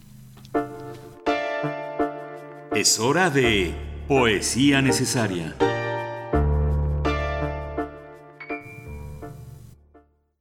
La poesía de este día es un conjunto de aforismos que forman parte del libro Sajadura del poeta Audomaro Hidalgo.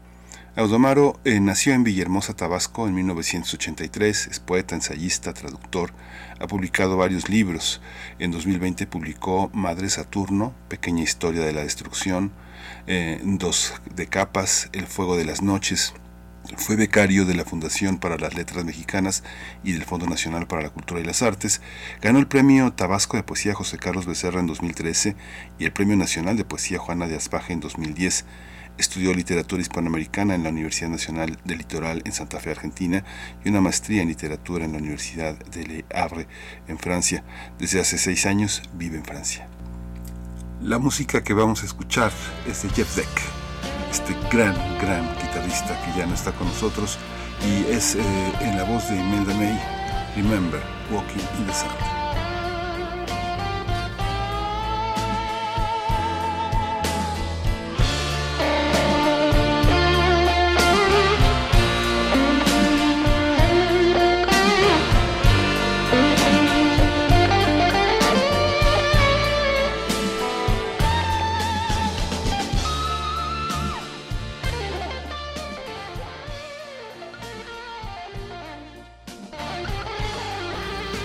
Cortes, incisiones, cesuras. Así se llama esta parte de Sajadura, el libro de Audomar El fuego es tiempo que madura lento. Sajar el lenguaje, extraer una palabra como un órgano. La función del poeta es trasplantarla para restituir una historia, violentar otro cuerpo. Para ello, el poeta posee instrumentos de cirugía particulares, paciencia, visión en la sala de operaciones de la página fidelidad a la noche, trato constante con la vida y la muerte. Hacer un trasplante es trepar al árbol genealógico de una palabra, comprender de otro modo su funcionamiento, recobrar su memoria de silencio, La palabra pasa de la insuficiencia verbal a ser un organismo que amplía sus límites. La escritura es deseo, cuyos labios buscan sin alcanzar la forma de su cicatriz. La fe, que no echa raíces y no se personaliza, se dispersa, bocanada de aire en el aire. La fe poética no es menos importante que la fe religiosa o la fe científica. Un poeta no anhela el espejismo del nombre y sus galones. El poeta que se entrega sin reservas quiere conquistar su existencia como hombre. La vida es más que una biografía. Ser dignos del niño que fuimos. No la línea recta ni el círculo. El hiato, el brote, lo sugerente, lo emergente, la erupción, el clítoris descarnado del instante. Desaprendizaje. El poeta es el espejo vacío en el que se reflejan y se rehacen todas las voces. La memoria es la voz de tu canto. La vida consiste en ir respondiendo a las preguntas que nos plantea nuestro ser. Desbiografiar la vida de yo. Despierta tus raíces dormidas. Ver y escuchar son el mismo verbo, un solo acto.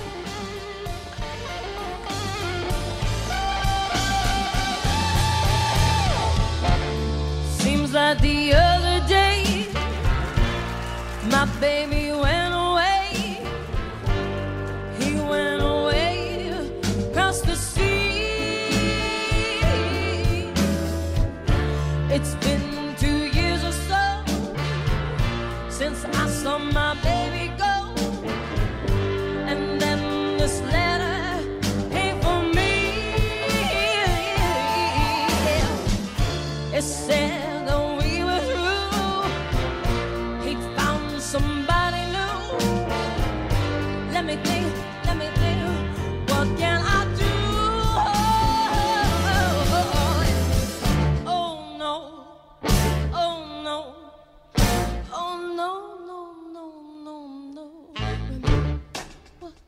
the sand, walking hand in hand. The Smile was so inviting, and I was so exciting. Then he touched my cheek with his fingertips, softly, softly, softly. We knew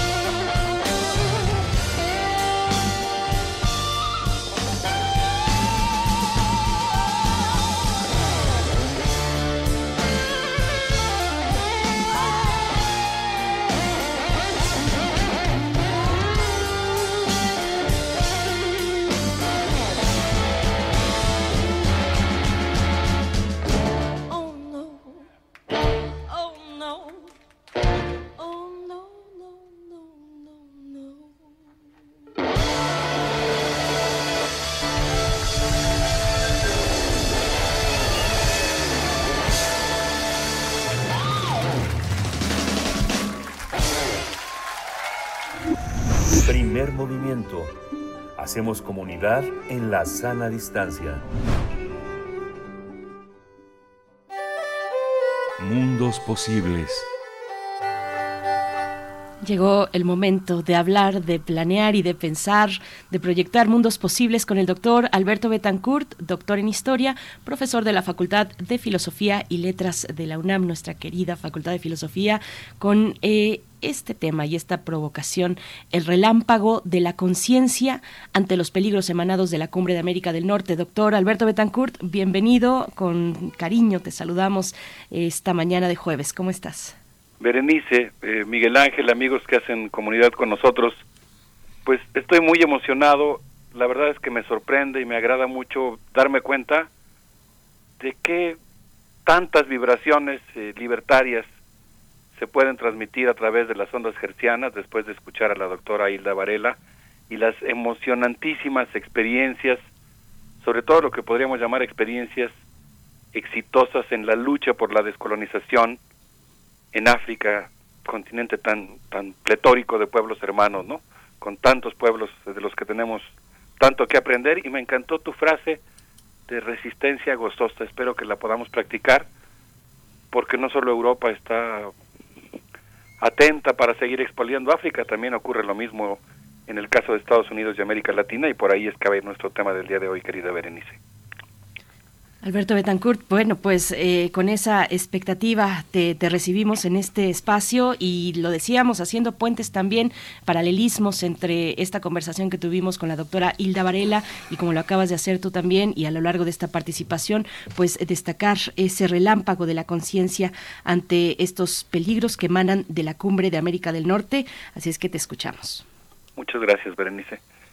Pues quise continuar con este tema porque me parece que los acuerdos emanados de las tres cumbres que se realizaron en Palacio Nacional en días pasados, la reunión bilateral entre el presidente de Estados Unidos Joe Biden y el presidente de México Andrés Manuel López Obrador, la reunión trilateral entre los presidentes de México, Estados Unidos y Canadá, y la reunión entre el presidente de México y el primer ministro de Canadá, arrojan como resultado acuerdos que representan desde muchos puntos de vista peligros a corto, mediano y largo plazo para la soberanía de nuestro país, entre ellos, y es algo que me gustaría comentar, el hecho de que México, a través de las inversiones que Estados Unidos va a realizar para la instalación de plantas de construcción de semiconductores y microchips,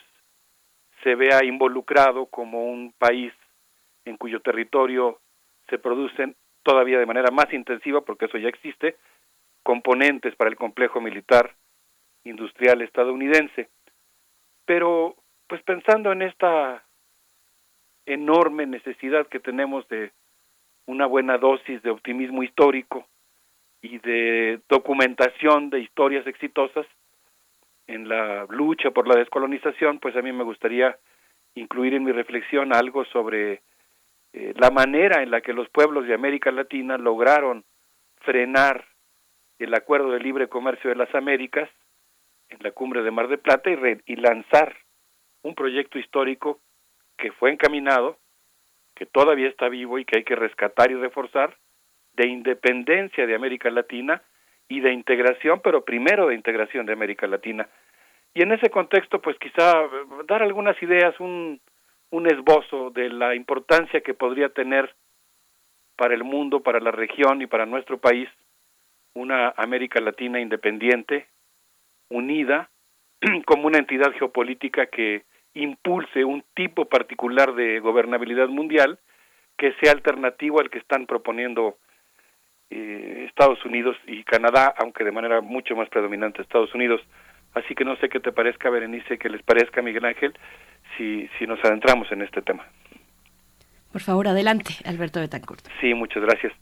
Bueno, pues lo primero que quisiera yo decir es que los resultados de la cumbre son pues muy diferentes al glamour de las fotos de los tres eh, presidentes sonrientes que vimos eh, a lo largo de la semana pasada. En primer lugar, y este es un primer ejercicio que yo quisiera proponerles a nuestros amigos que nos hacen el favor de hacer esta comunidad reflexiva que es primer movimiento y que es en general Radio UNAM, pues yo creo que un documento de lectura obligatoria para valorar, para poder calibrar los resultados de la cumbre, pues es la declaración, eh, la declaración primero de, la, de los resultados de la reunión bilateral entre México y Estados Unidos y luego la declaración de la cumbre de América del Norte. Y lo primero que yo expresaría pues es que la declaración da una entidad geopolítica como existente a la que llama América del Norte y que según la declaración supone intereses comunes. Pero aquí es donde yo pienso que nosotros tenemos que pensar con, con toda profundidad si realmente existen intereses comunes, por ejemplo, en materia de política exterior, entre México y Estados Unidos, que tienen dos valores, dos valores, dos concepciones del mundo, dos formas de política exterior que son pues muy contrapuestas. Estados Unidos está tratando de mantener la hegemonía mundial y lo quiere hacer en buena medida reforzando su complejo militar industrial. México es un país que aspira a la paz, es un activo promotor del desarme. Es un ejemplo y creo que no es un ejemplo secundario, porque eso implica, entre otras cosas, la orientación del aparato productivo y el modelo de desarrollo diferenciado que desde mi punto de vista, y creo que eso pertenece a toda una tradición de la historia política mexicana, tendría por, la que tendría que luchar nuestro país. Eh, si uno revisa la declaración, pues uno se da cuenta que también, o, como consecuencia de esto que acabo de mencionar, pues eh, la declaración celebra la necesidad de reforzar las cadenas de suministros, las cadenas productivas, pero realmente quiero que hagamos el ejercicio de revisar qué cadenas de suministro son. Son cadenas de productivos, son cadenas productivas básicamente encaminadas a garantizar el abasto de una serie de piezas que son indispensables fundamentalmente para la economía norteamericana. No dudo que generarán algunos empleos, que la derrama de inversiones tendrá algunos beneficios para nuestro país, pero pagando un costo muy alto. Básicamente se trata, por ejemplo, de la producción de semiconductores, y tecnologías de la información aún no existentes para arrebatar a China el mercado de, diminutos componentes. Vienen otros compromisos en la declaración, por ejemplo, el hecho de que México comprará un millón de toneladas de fertilizantes. Y yo no puedo desligar esta afirmación, la importación de, fertilizantes, de todo el intenso cabildeo que ha existido sobre el Senado y el Congreso mexicano en relación a impedir la aprobación de leyes que sean más estrictas respecto al tipo de agroquímicos que se utilizan en el suelo mexicano. La declaración también establece, y esto es algo que me parece que amerita toda nuestra atención y yo diría que nuestra indignación y que tenemos que revertirlo, la declaración establece el compromiso de que México importará eh, una serie de importará toneladas de maíz amarillo, no dice que transgénico, y lo menciona como maíz amarillo para animales. Aunque ya hemos explicado aquí, y espero que después haya oportunidad de profundizar sobre el tema, que de todos modos implica un enorme riesgo, tanto por el hecho de que salpicará nuestro territorio con la construcción de una serie de granjas de animales hacinados, como por el hecho de que este maíz perfectamente puede ser un factor de contaminación de los maíces criollos. Pero luego vienen algunos compromisos adicionales, por ejemplo, se establecen cuotas de inversión para modernizar 27 puertos de entrada y comunidades fronterizas. Estados Unidos invertirá 3.500 millones de dólares y México, por su parte, invertirá 1.500 millones de dólares para modernizar estos puentes fronterizos. Y termino esta primera parte eh, de mi intervención que tiene que ver con la declaración, pues dando algunos datos que me preocuparon muchísimo. Por ejemplo, el que ese documento que acabo de mencionar dice que México debe invertir en fuentes de energía limpia, pero en el contexto en el que está planteado se refiere básicamente a comprársela a Estados Unidos y plantea que México ha aceptado que se invierta en Pemex en este tipo de tecnologías, pero se especifica. Diríamos en letras chiquitas, pero no en letras chiquitas porque forma parte del texto de la declaración que lo hará con asesoría estadounidense para reducir las emisiones de metano, para eliminar flamas y venteos. Y el texto pues dice algunas cosas más y aquí termino con dos cuestiones que me preocupan muchísimo. La primera, y lo voy a citar textualmente en relación al tráfico de drogas, armas y personas, el documento dice, nos comprometemos a establecer un grupo de trabajo operativo entre México y Estados Unidos para interrumpir la circulación de fentanilo. Un grupo de trabajo operativo. Y pues eso, eso, ¿qué está implicando? ¿Qué quiere decir? Implica la presencia de agentes norteamericanos en nuestro territorio. Eh, se creará además un grupo de trabajo sobre migración y movilidad laboral con la participación del Departamento de Justicia de Estados Unidos y Seguridad Nacional de ese país a la limón con la Fiscalía General de la República. Y aquí viene un anuncio que a mí me parece que también nosotros como observadores de los acontecimientos y de la relación bilateral tenemos que poner bajo la lupa la creación de la Fuerza de Tarea Conjunta Alfa, que atenderá temas migratorios. Pues estos, eh, Miguel Ángel Berenice, serían algunos ejemplos de lo que yo veo como aristas muy filosas de la, de la declaración en la que se da cuenta de los resultados de la cumbre de América del Norte. Pues Alberto Betancourt, ahí está en la diana, en el centro de la cuestión, estos peligros de asociar eh, seguridad nacional, vigilancia fronteriza eh, desde Estados Unidos, tráfico de sustancias y sus impactos en los procesos migratorios. Vamos a hacer una primera pausa musical, vamos a respirar un poco para continuar en esta participación. ¿Qué vamos a escuchar? Vamos a escuchar a la banda del Valle, vamos a escuchar el sinaloense a la manera de un abrazo a la sociedad eh, de ese estado de la República que ha pasado por algunas tribulaciones y que pues es una sociedad con una potencia cultural enorme, con una gran presencia en nuestro país, con muchos afectos despertados en nuestro país. Eh, y pues a manera de abrazo a la sociedad sinaloense le vamos a poner esta pieza que se llama justamente así, el sinaloense. Muchas gracias. Maravilloso, vamos con ello.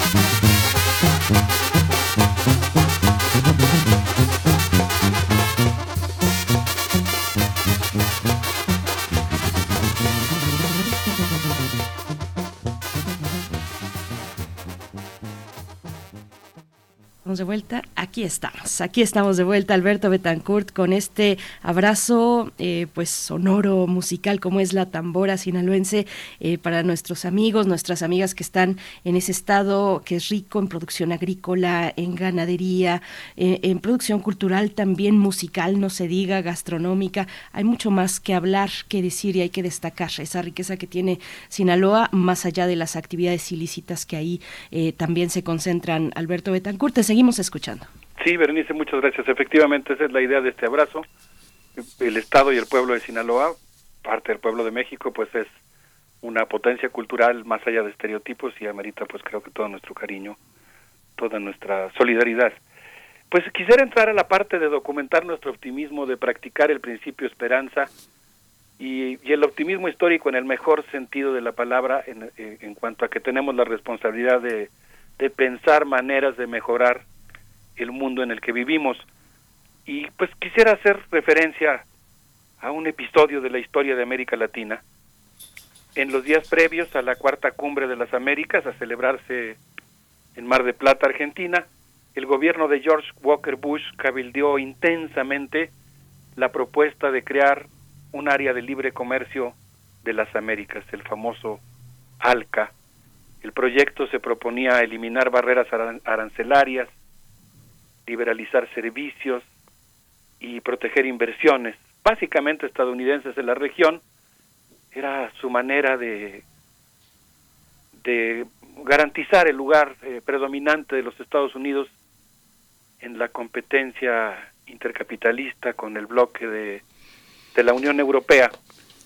Y durante esa sesión, paralelamente a esa cumbre, se efectuó una cumbre paralela llamada la Cumbre de los Pueblos, en la cual los presidentes Lula da Silva, Hugo Chávez, Néstor Kirchner, Nicanor Duarte, Tabaré Vázquez y el entonces precandidato presidencial Evo Morales acordaron impedir la aprobación del ALCA y proponer la independencia e integración de América Latina.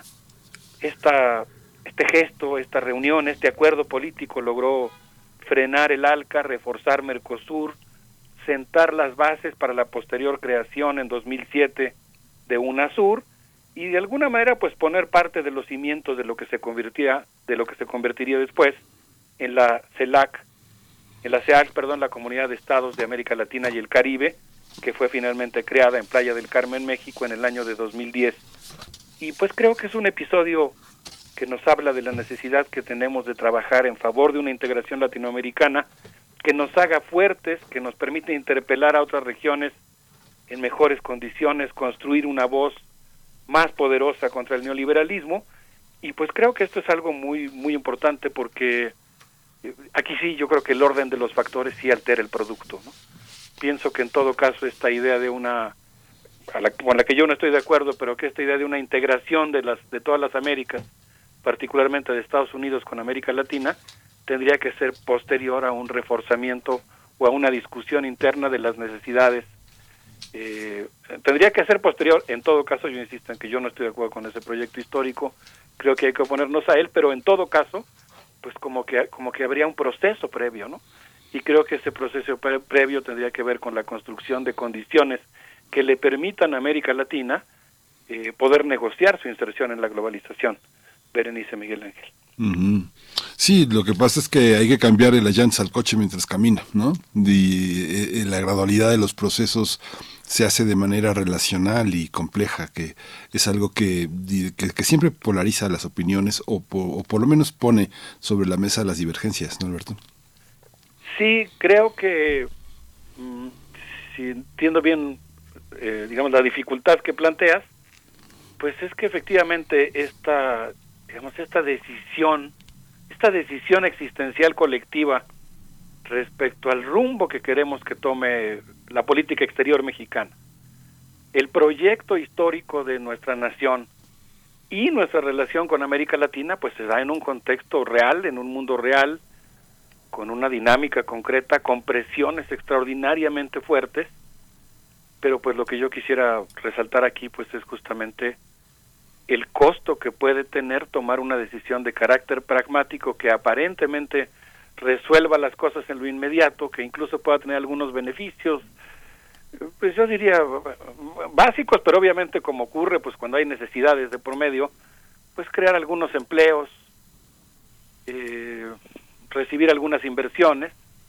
pero a un costo muy alto, porque insisto, en buena medida, por ejemplo, parte de las inversiones que se harían como parte del proceso del gasto aprobado en la ley de chips y ciencia que recientemente aprobó el Congreso de los Estados Unidos por una cifra extraordinaria, 50 mil millones de dólares, parte de ese dinero se invertiría en territorio mexicano, pero ya no me da tiempo, aquí tengo la cita del discurso de Joe Biden, en el que él habla, eh, ya en este mes de enero, de, de la importancia que tienen esos componentes, del tamaño de un grano de arroz, para ganar la carrera armamentista china.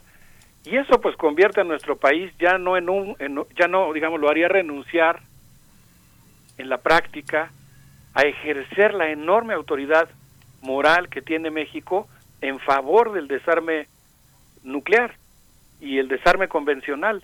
Y yo creo que pues más bien lo que nosotros tendríamos que hacer es pensar en una América Latina unida que es una entidad que no solamente es una cuestión retórica o de identidad decimonónica, es una entidad geopolítica que podría negociar mucho mejor sus condiciones de inserción en, la- en el mundo global, pero que además pues podría fomentar, y esta es la parte que a mí me gustaría más resaltar, una gobernabilidad mundial basada en el multilateralismo, la paz y el respeto a la soberanía de las naciones. Y yo creo que pues eso es, es mucho, ¿no? Pues doctor Alberto Betancourt, sí, bueno, bajo esa mirada eh, me quedo pensando que, que no lo ha tenido fácil tampoco el presidente López Obrador. En el caso, por ejemplo, del maíz transgénico, tuvo que ampliar a dos años el plazo para su cancelación eh, total. No, no es fácil plantársele a los Estados Unidos. Creo que, yo sí creo que por parte de este gobierno hay una, hay una visión a más largo plazo, hay una eh, recuperación de las ideas de soberanía, de eh, autonomía también, bueno, pero complicado con tantas relaciones profundas, eh, tanto comerciales, eh, bueno, intereses que vienen de los Estados Unidos, de Canadá también, eh, complicado eh, pues encontrar ese punto donde México pueda ver por sus por sus propios intereses, no no imposible por supuesto, hay muchos ejemplos, pero pero bueno, ahí está en la en la reflexión Alberto Betancourt y vamos a cerrar con música. Vamos a cerrar con música, con esta, pues esta, esta convocatoria, digamos, a, a navegar en olas civiles, yo coincido contigo, pero creo que en este caso, entre más fuerza haya, por ejemplo, para defender nuestro maíz, sería un ejemplo, pues muy emblemático, es, es una fuerza que, que valga la, la redundancia, reforzaría también la posición del presidente en la negociación. En la medida en que, en que se diga es que hay una fuerza en la sociedad que me impide tomar una medida de esa naturaleza, eso refuerza la negociación con Estados Unidos si nosotros al revés, como que cediéramos, digamos, bueno, es que no hay de otra en este momento, estaríamos debilitando la posición de negociación. Les quiero proponer que escuchemos una pieza de la, de la película Jackie, de Jackie Brown, que habla justamente de una zafata que hace viajes ilegales entre México y Estados Unidos, una pieza de Bobby Womack que se llama Across 110th Street, y pues yo creo que la vamos a disfrutar para quedarnos pensando en las complejidades y los intríngulis de la relación bilateral. Vamos a oírlo. Gracias. Vamos con ello. Para despedir esta sección, Alberto Betancourt, te leemos también, leemos tu participación para la revista Común, revistacomún.com y, y bueno, te deseamos lo mejor hacia Sí. el cierre de semana. Nos encontramos en No ocho sabes días. cómo le agradezco a la revista Común por hacer ese esfuerzo de trascender el pensamiento liberal. Muchas gracias, Berenice. Un abrazo, Miguel Ángel. Gracias. Saludos a todos. Hasta pronto.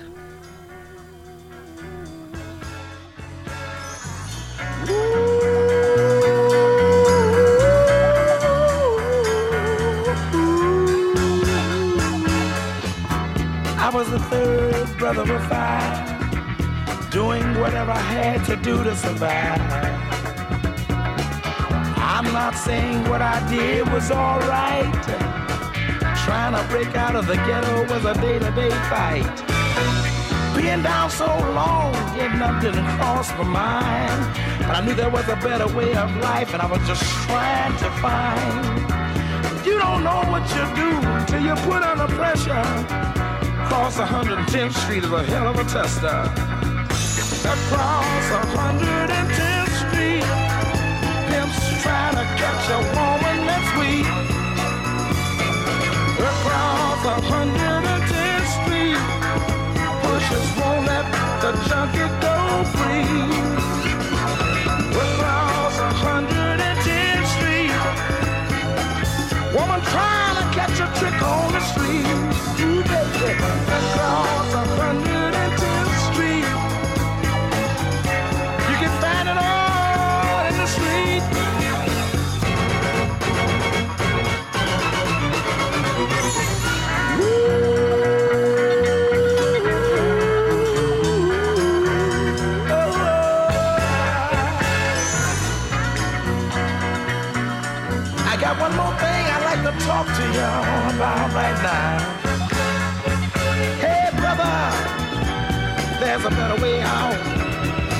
That coke, shooting that dope, man, you're copping out. Take my advice, it's either live or die. You got to be strong if you want to survive. The family on the upper side of town will catch hell if, without a ghetto around. In every city you'll find the same thing going down. Harlem is the capital of every ghetto town. Let me sing it. Across 110th Street, pimps trying to catch a woman that's weak.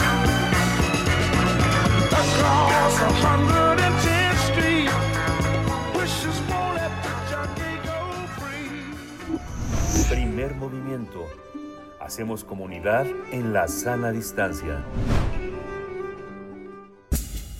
Libertad. seguridad, Salud. identidad, Alimentación. libre desarrollo de la personalidad, educación. Pensar nuestros derechos humanos. Balance anual de la Redim 2022 es el tema de esta mañana con Alicia Vargas Ayala. Le damos la bienvenida, integrante del Consejo Directivo de la Redim. Es representante de la Redim eh, en la Red Latinoamericana Tejiendo Redes y también integrante del Consejo Consultivo del CIPINA para el Gobierno de Ciudad de México. Buenos días, buenos días, Alicia Vargas Ayala, con el gusto de saludarte este jueves. ¿Cómo estás? ¿Qué tal, Berenice? Buenos días, buenos días, Miguel Ángel. Hola, buenos Alicia, días buenos a días. todos. Y pues esperando aquí que este año sea de grandes metas cumplidas y próspero para todos ustedes. Y muchas gracias por el espacio. Este, y sin más, nos, nos metemos de, de lleno a nuestro reporte de, de los derechos. El es, es el estatus de derechos de niños y niñas, de derechos ejercidos, eh, eh, eh, vivenciados, gozados durante el 2022 de la infancia de nuestro país. Y bueno, la Redim, como cada año, realiza un informe basado en 52 indicadores. Es una investigación que se hace a partir de la sistematización anual de la información estadística, tanto de un reporte, tanto de los informes oficiales como de la propia, de la propia, el propio seguimiento que va haciendo la Redim, pero basado en la información oficial y transversalizando 52 indicadores desde la perspectiva de derechos de niños, niñas y adolescentes, la Redim cada año hace su informe.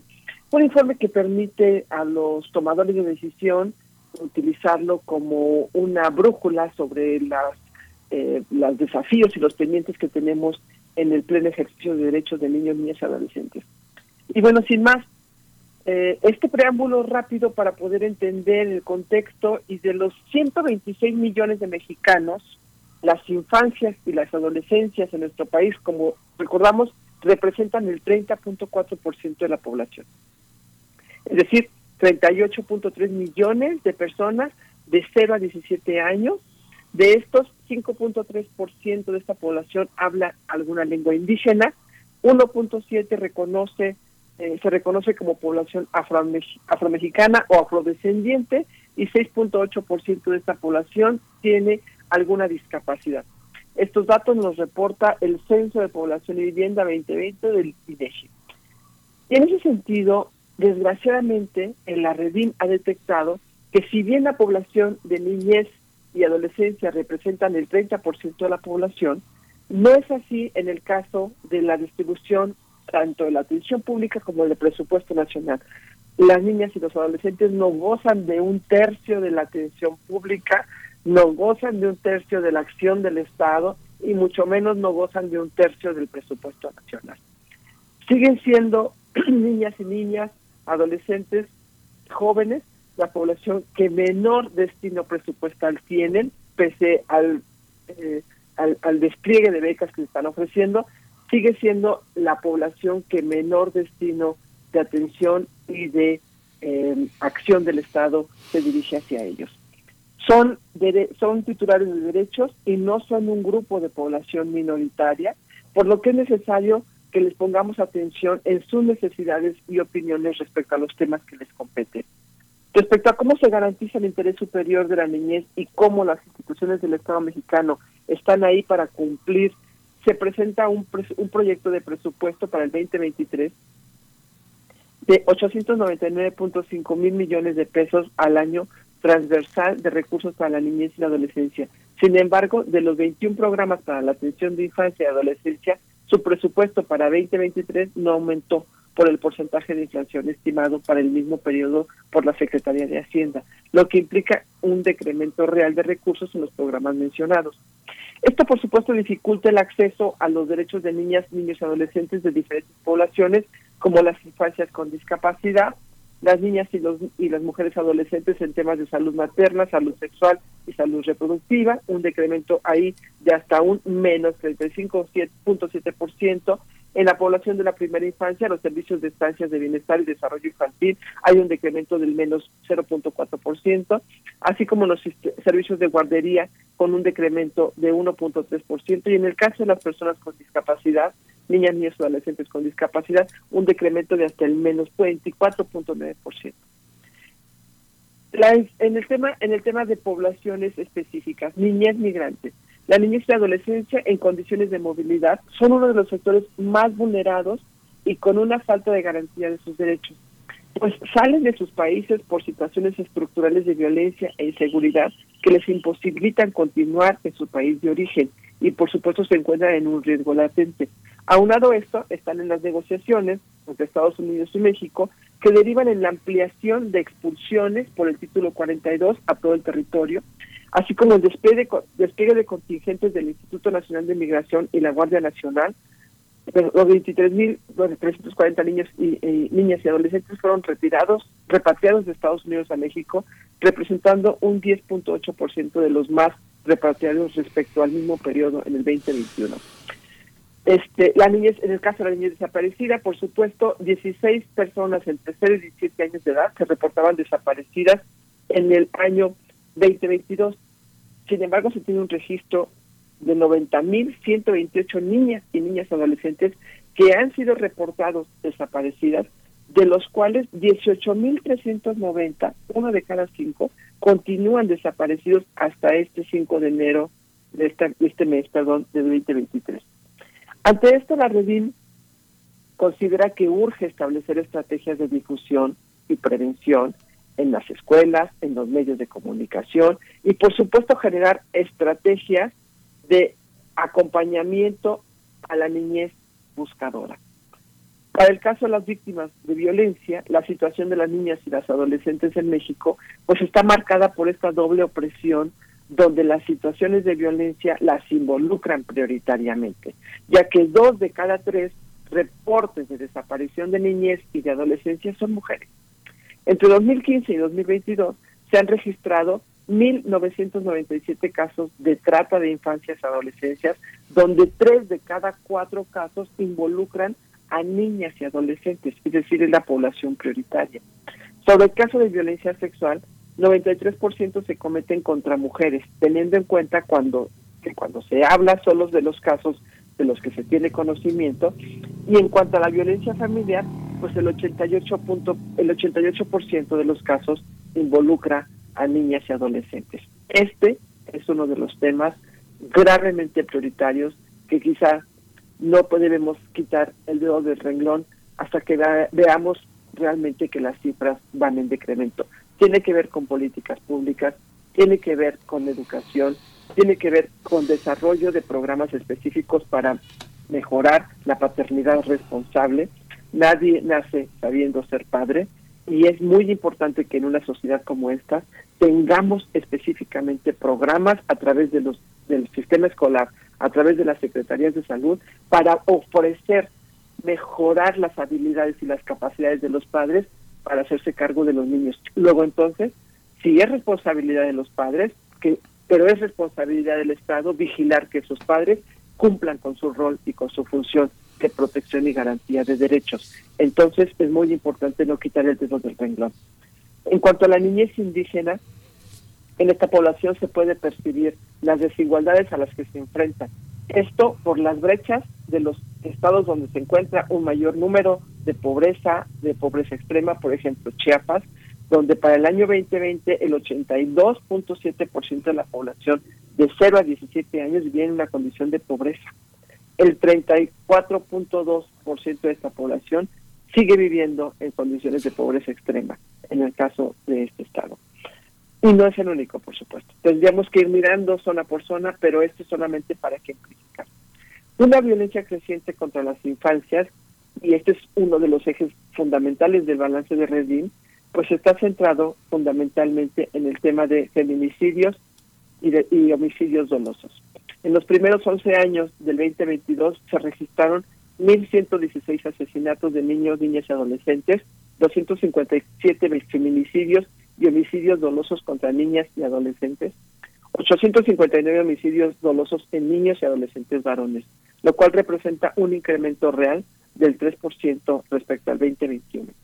Además, ocurrió un aumento de la violencia armada, de los asesinatos cometidos, y esto puede ocasionar, por supuesto, una normalización o justificación de la militarización en México y el adiestramiento de las y los jóvenes en el uso de las armas de, fuego.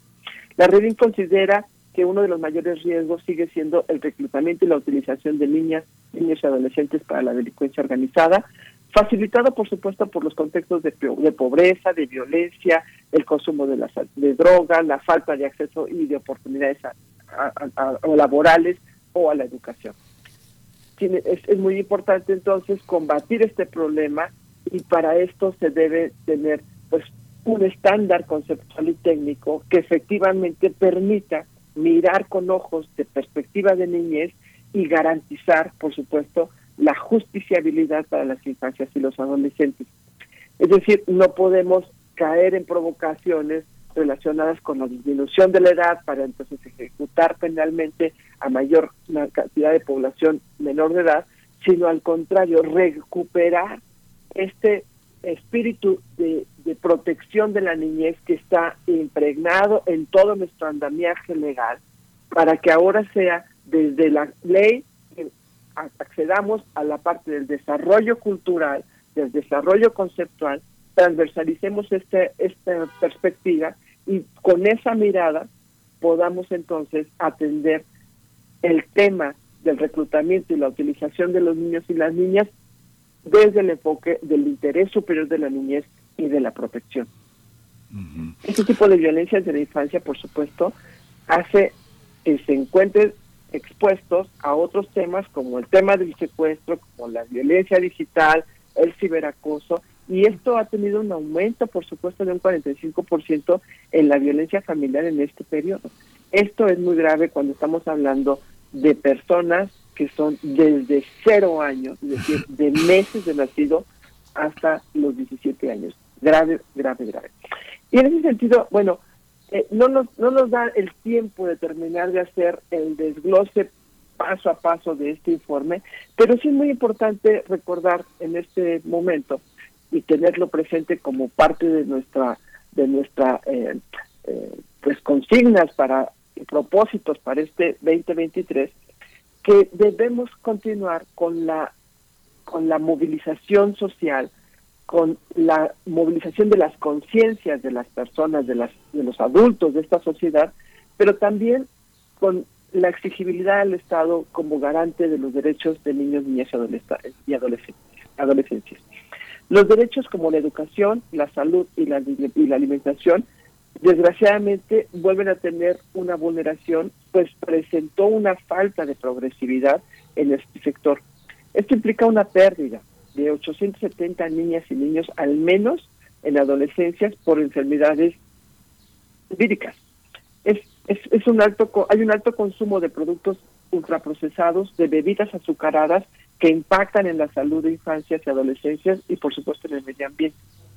Con respecto al eje del derecho a la escucha y a la participación, pues se destaca el incremento de las actividades realizadas para y por los niños y adolescentes, donde por supuesto se demuestra una participación activa y genuina que ha venido tomando fuerza precisamente para hacer algo más que un acontecimiento singular, aislado o de aparador. Cada vez desde las organizaciones sociales, desde los espacios de activismo y de promoción de la participación, mm. estamos generando mayor espacio para la escucha de niños, niñas y adolescentes. Sí. Esto debe ser nuestra motivación principal. Sí, pues eh, llegamos, llegamos al final, estamos ya en el último segundo, eh, Alicia Vargas Ayala, te agradecemos muchísimo esta voluntad de, eh, de hacer cuentas con 2022 y proyectarlo hacia el próximo año. Nos escuchamos en 15 días. Muchas gracias, Miguel Ángel. Gracias a todos por la escucha. Hasta pronto, Alicia Vargas Ayala. Nosotros nos despedimos. El día de mañana, 7 de la mañana, nos volvemos a encontrar. Envíen sus complacencias musicales a nuestras redes. Miguel Ángel, nos vamos. Esto fue Primer Movimiento. El mundo desde la universidad. Radio UNAM presentó Primer Movimiento. El mundo desde la universidad. Con Berenice Camacho y Miguel Ángel Gemain en la conducción. Rodrigo Aguilar y Violeta Berber, producción. Antonio Quijano y Patricia Zavala, noticias. Miriam Trejo, coordinación de invitados. Tamara Quirós, redes sociales. Arturo González, operación técnica. Locución, Tessa Uribe y Juan Staca. Quédate en sintonía con Radio UNAM. Experiencia sonora.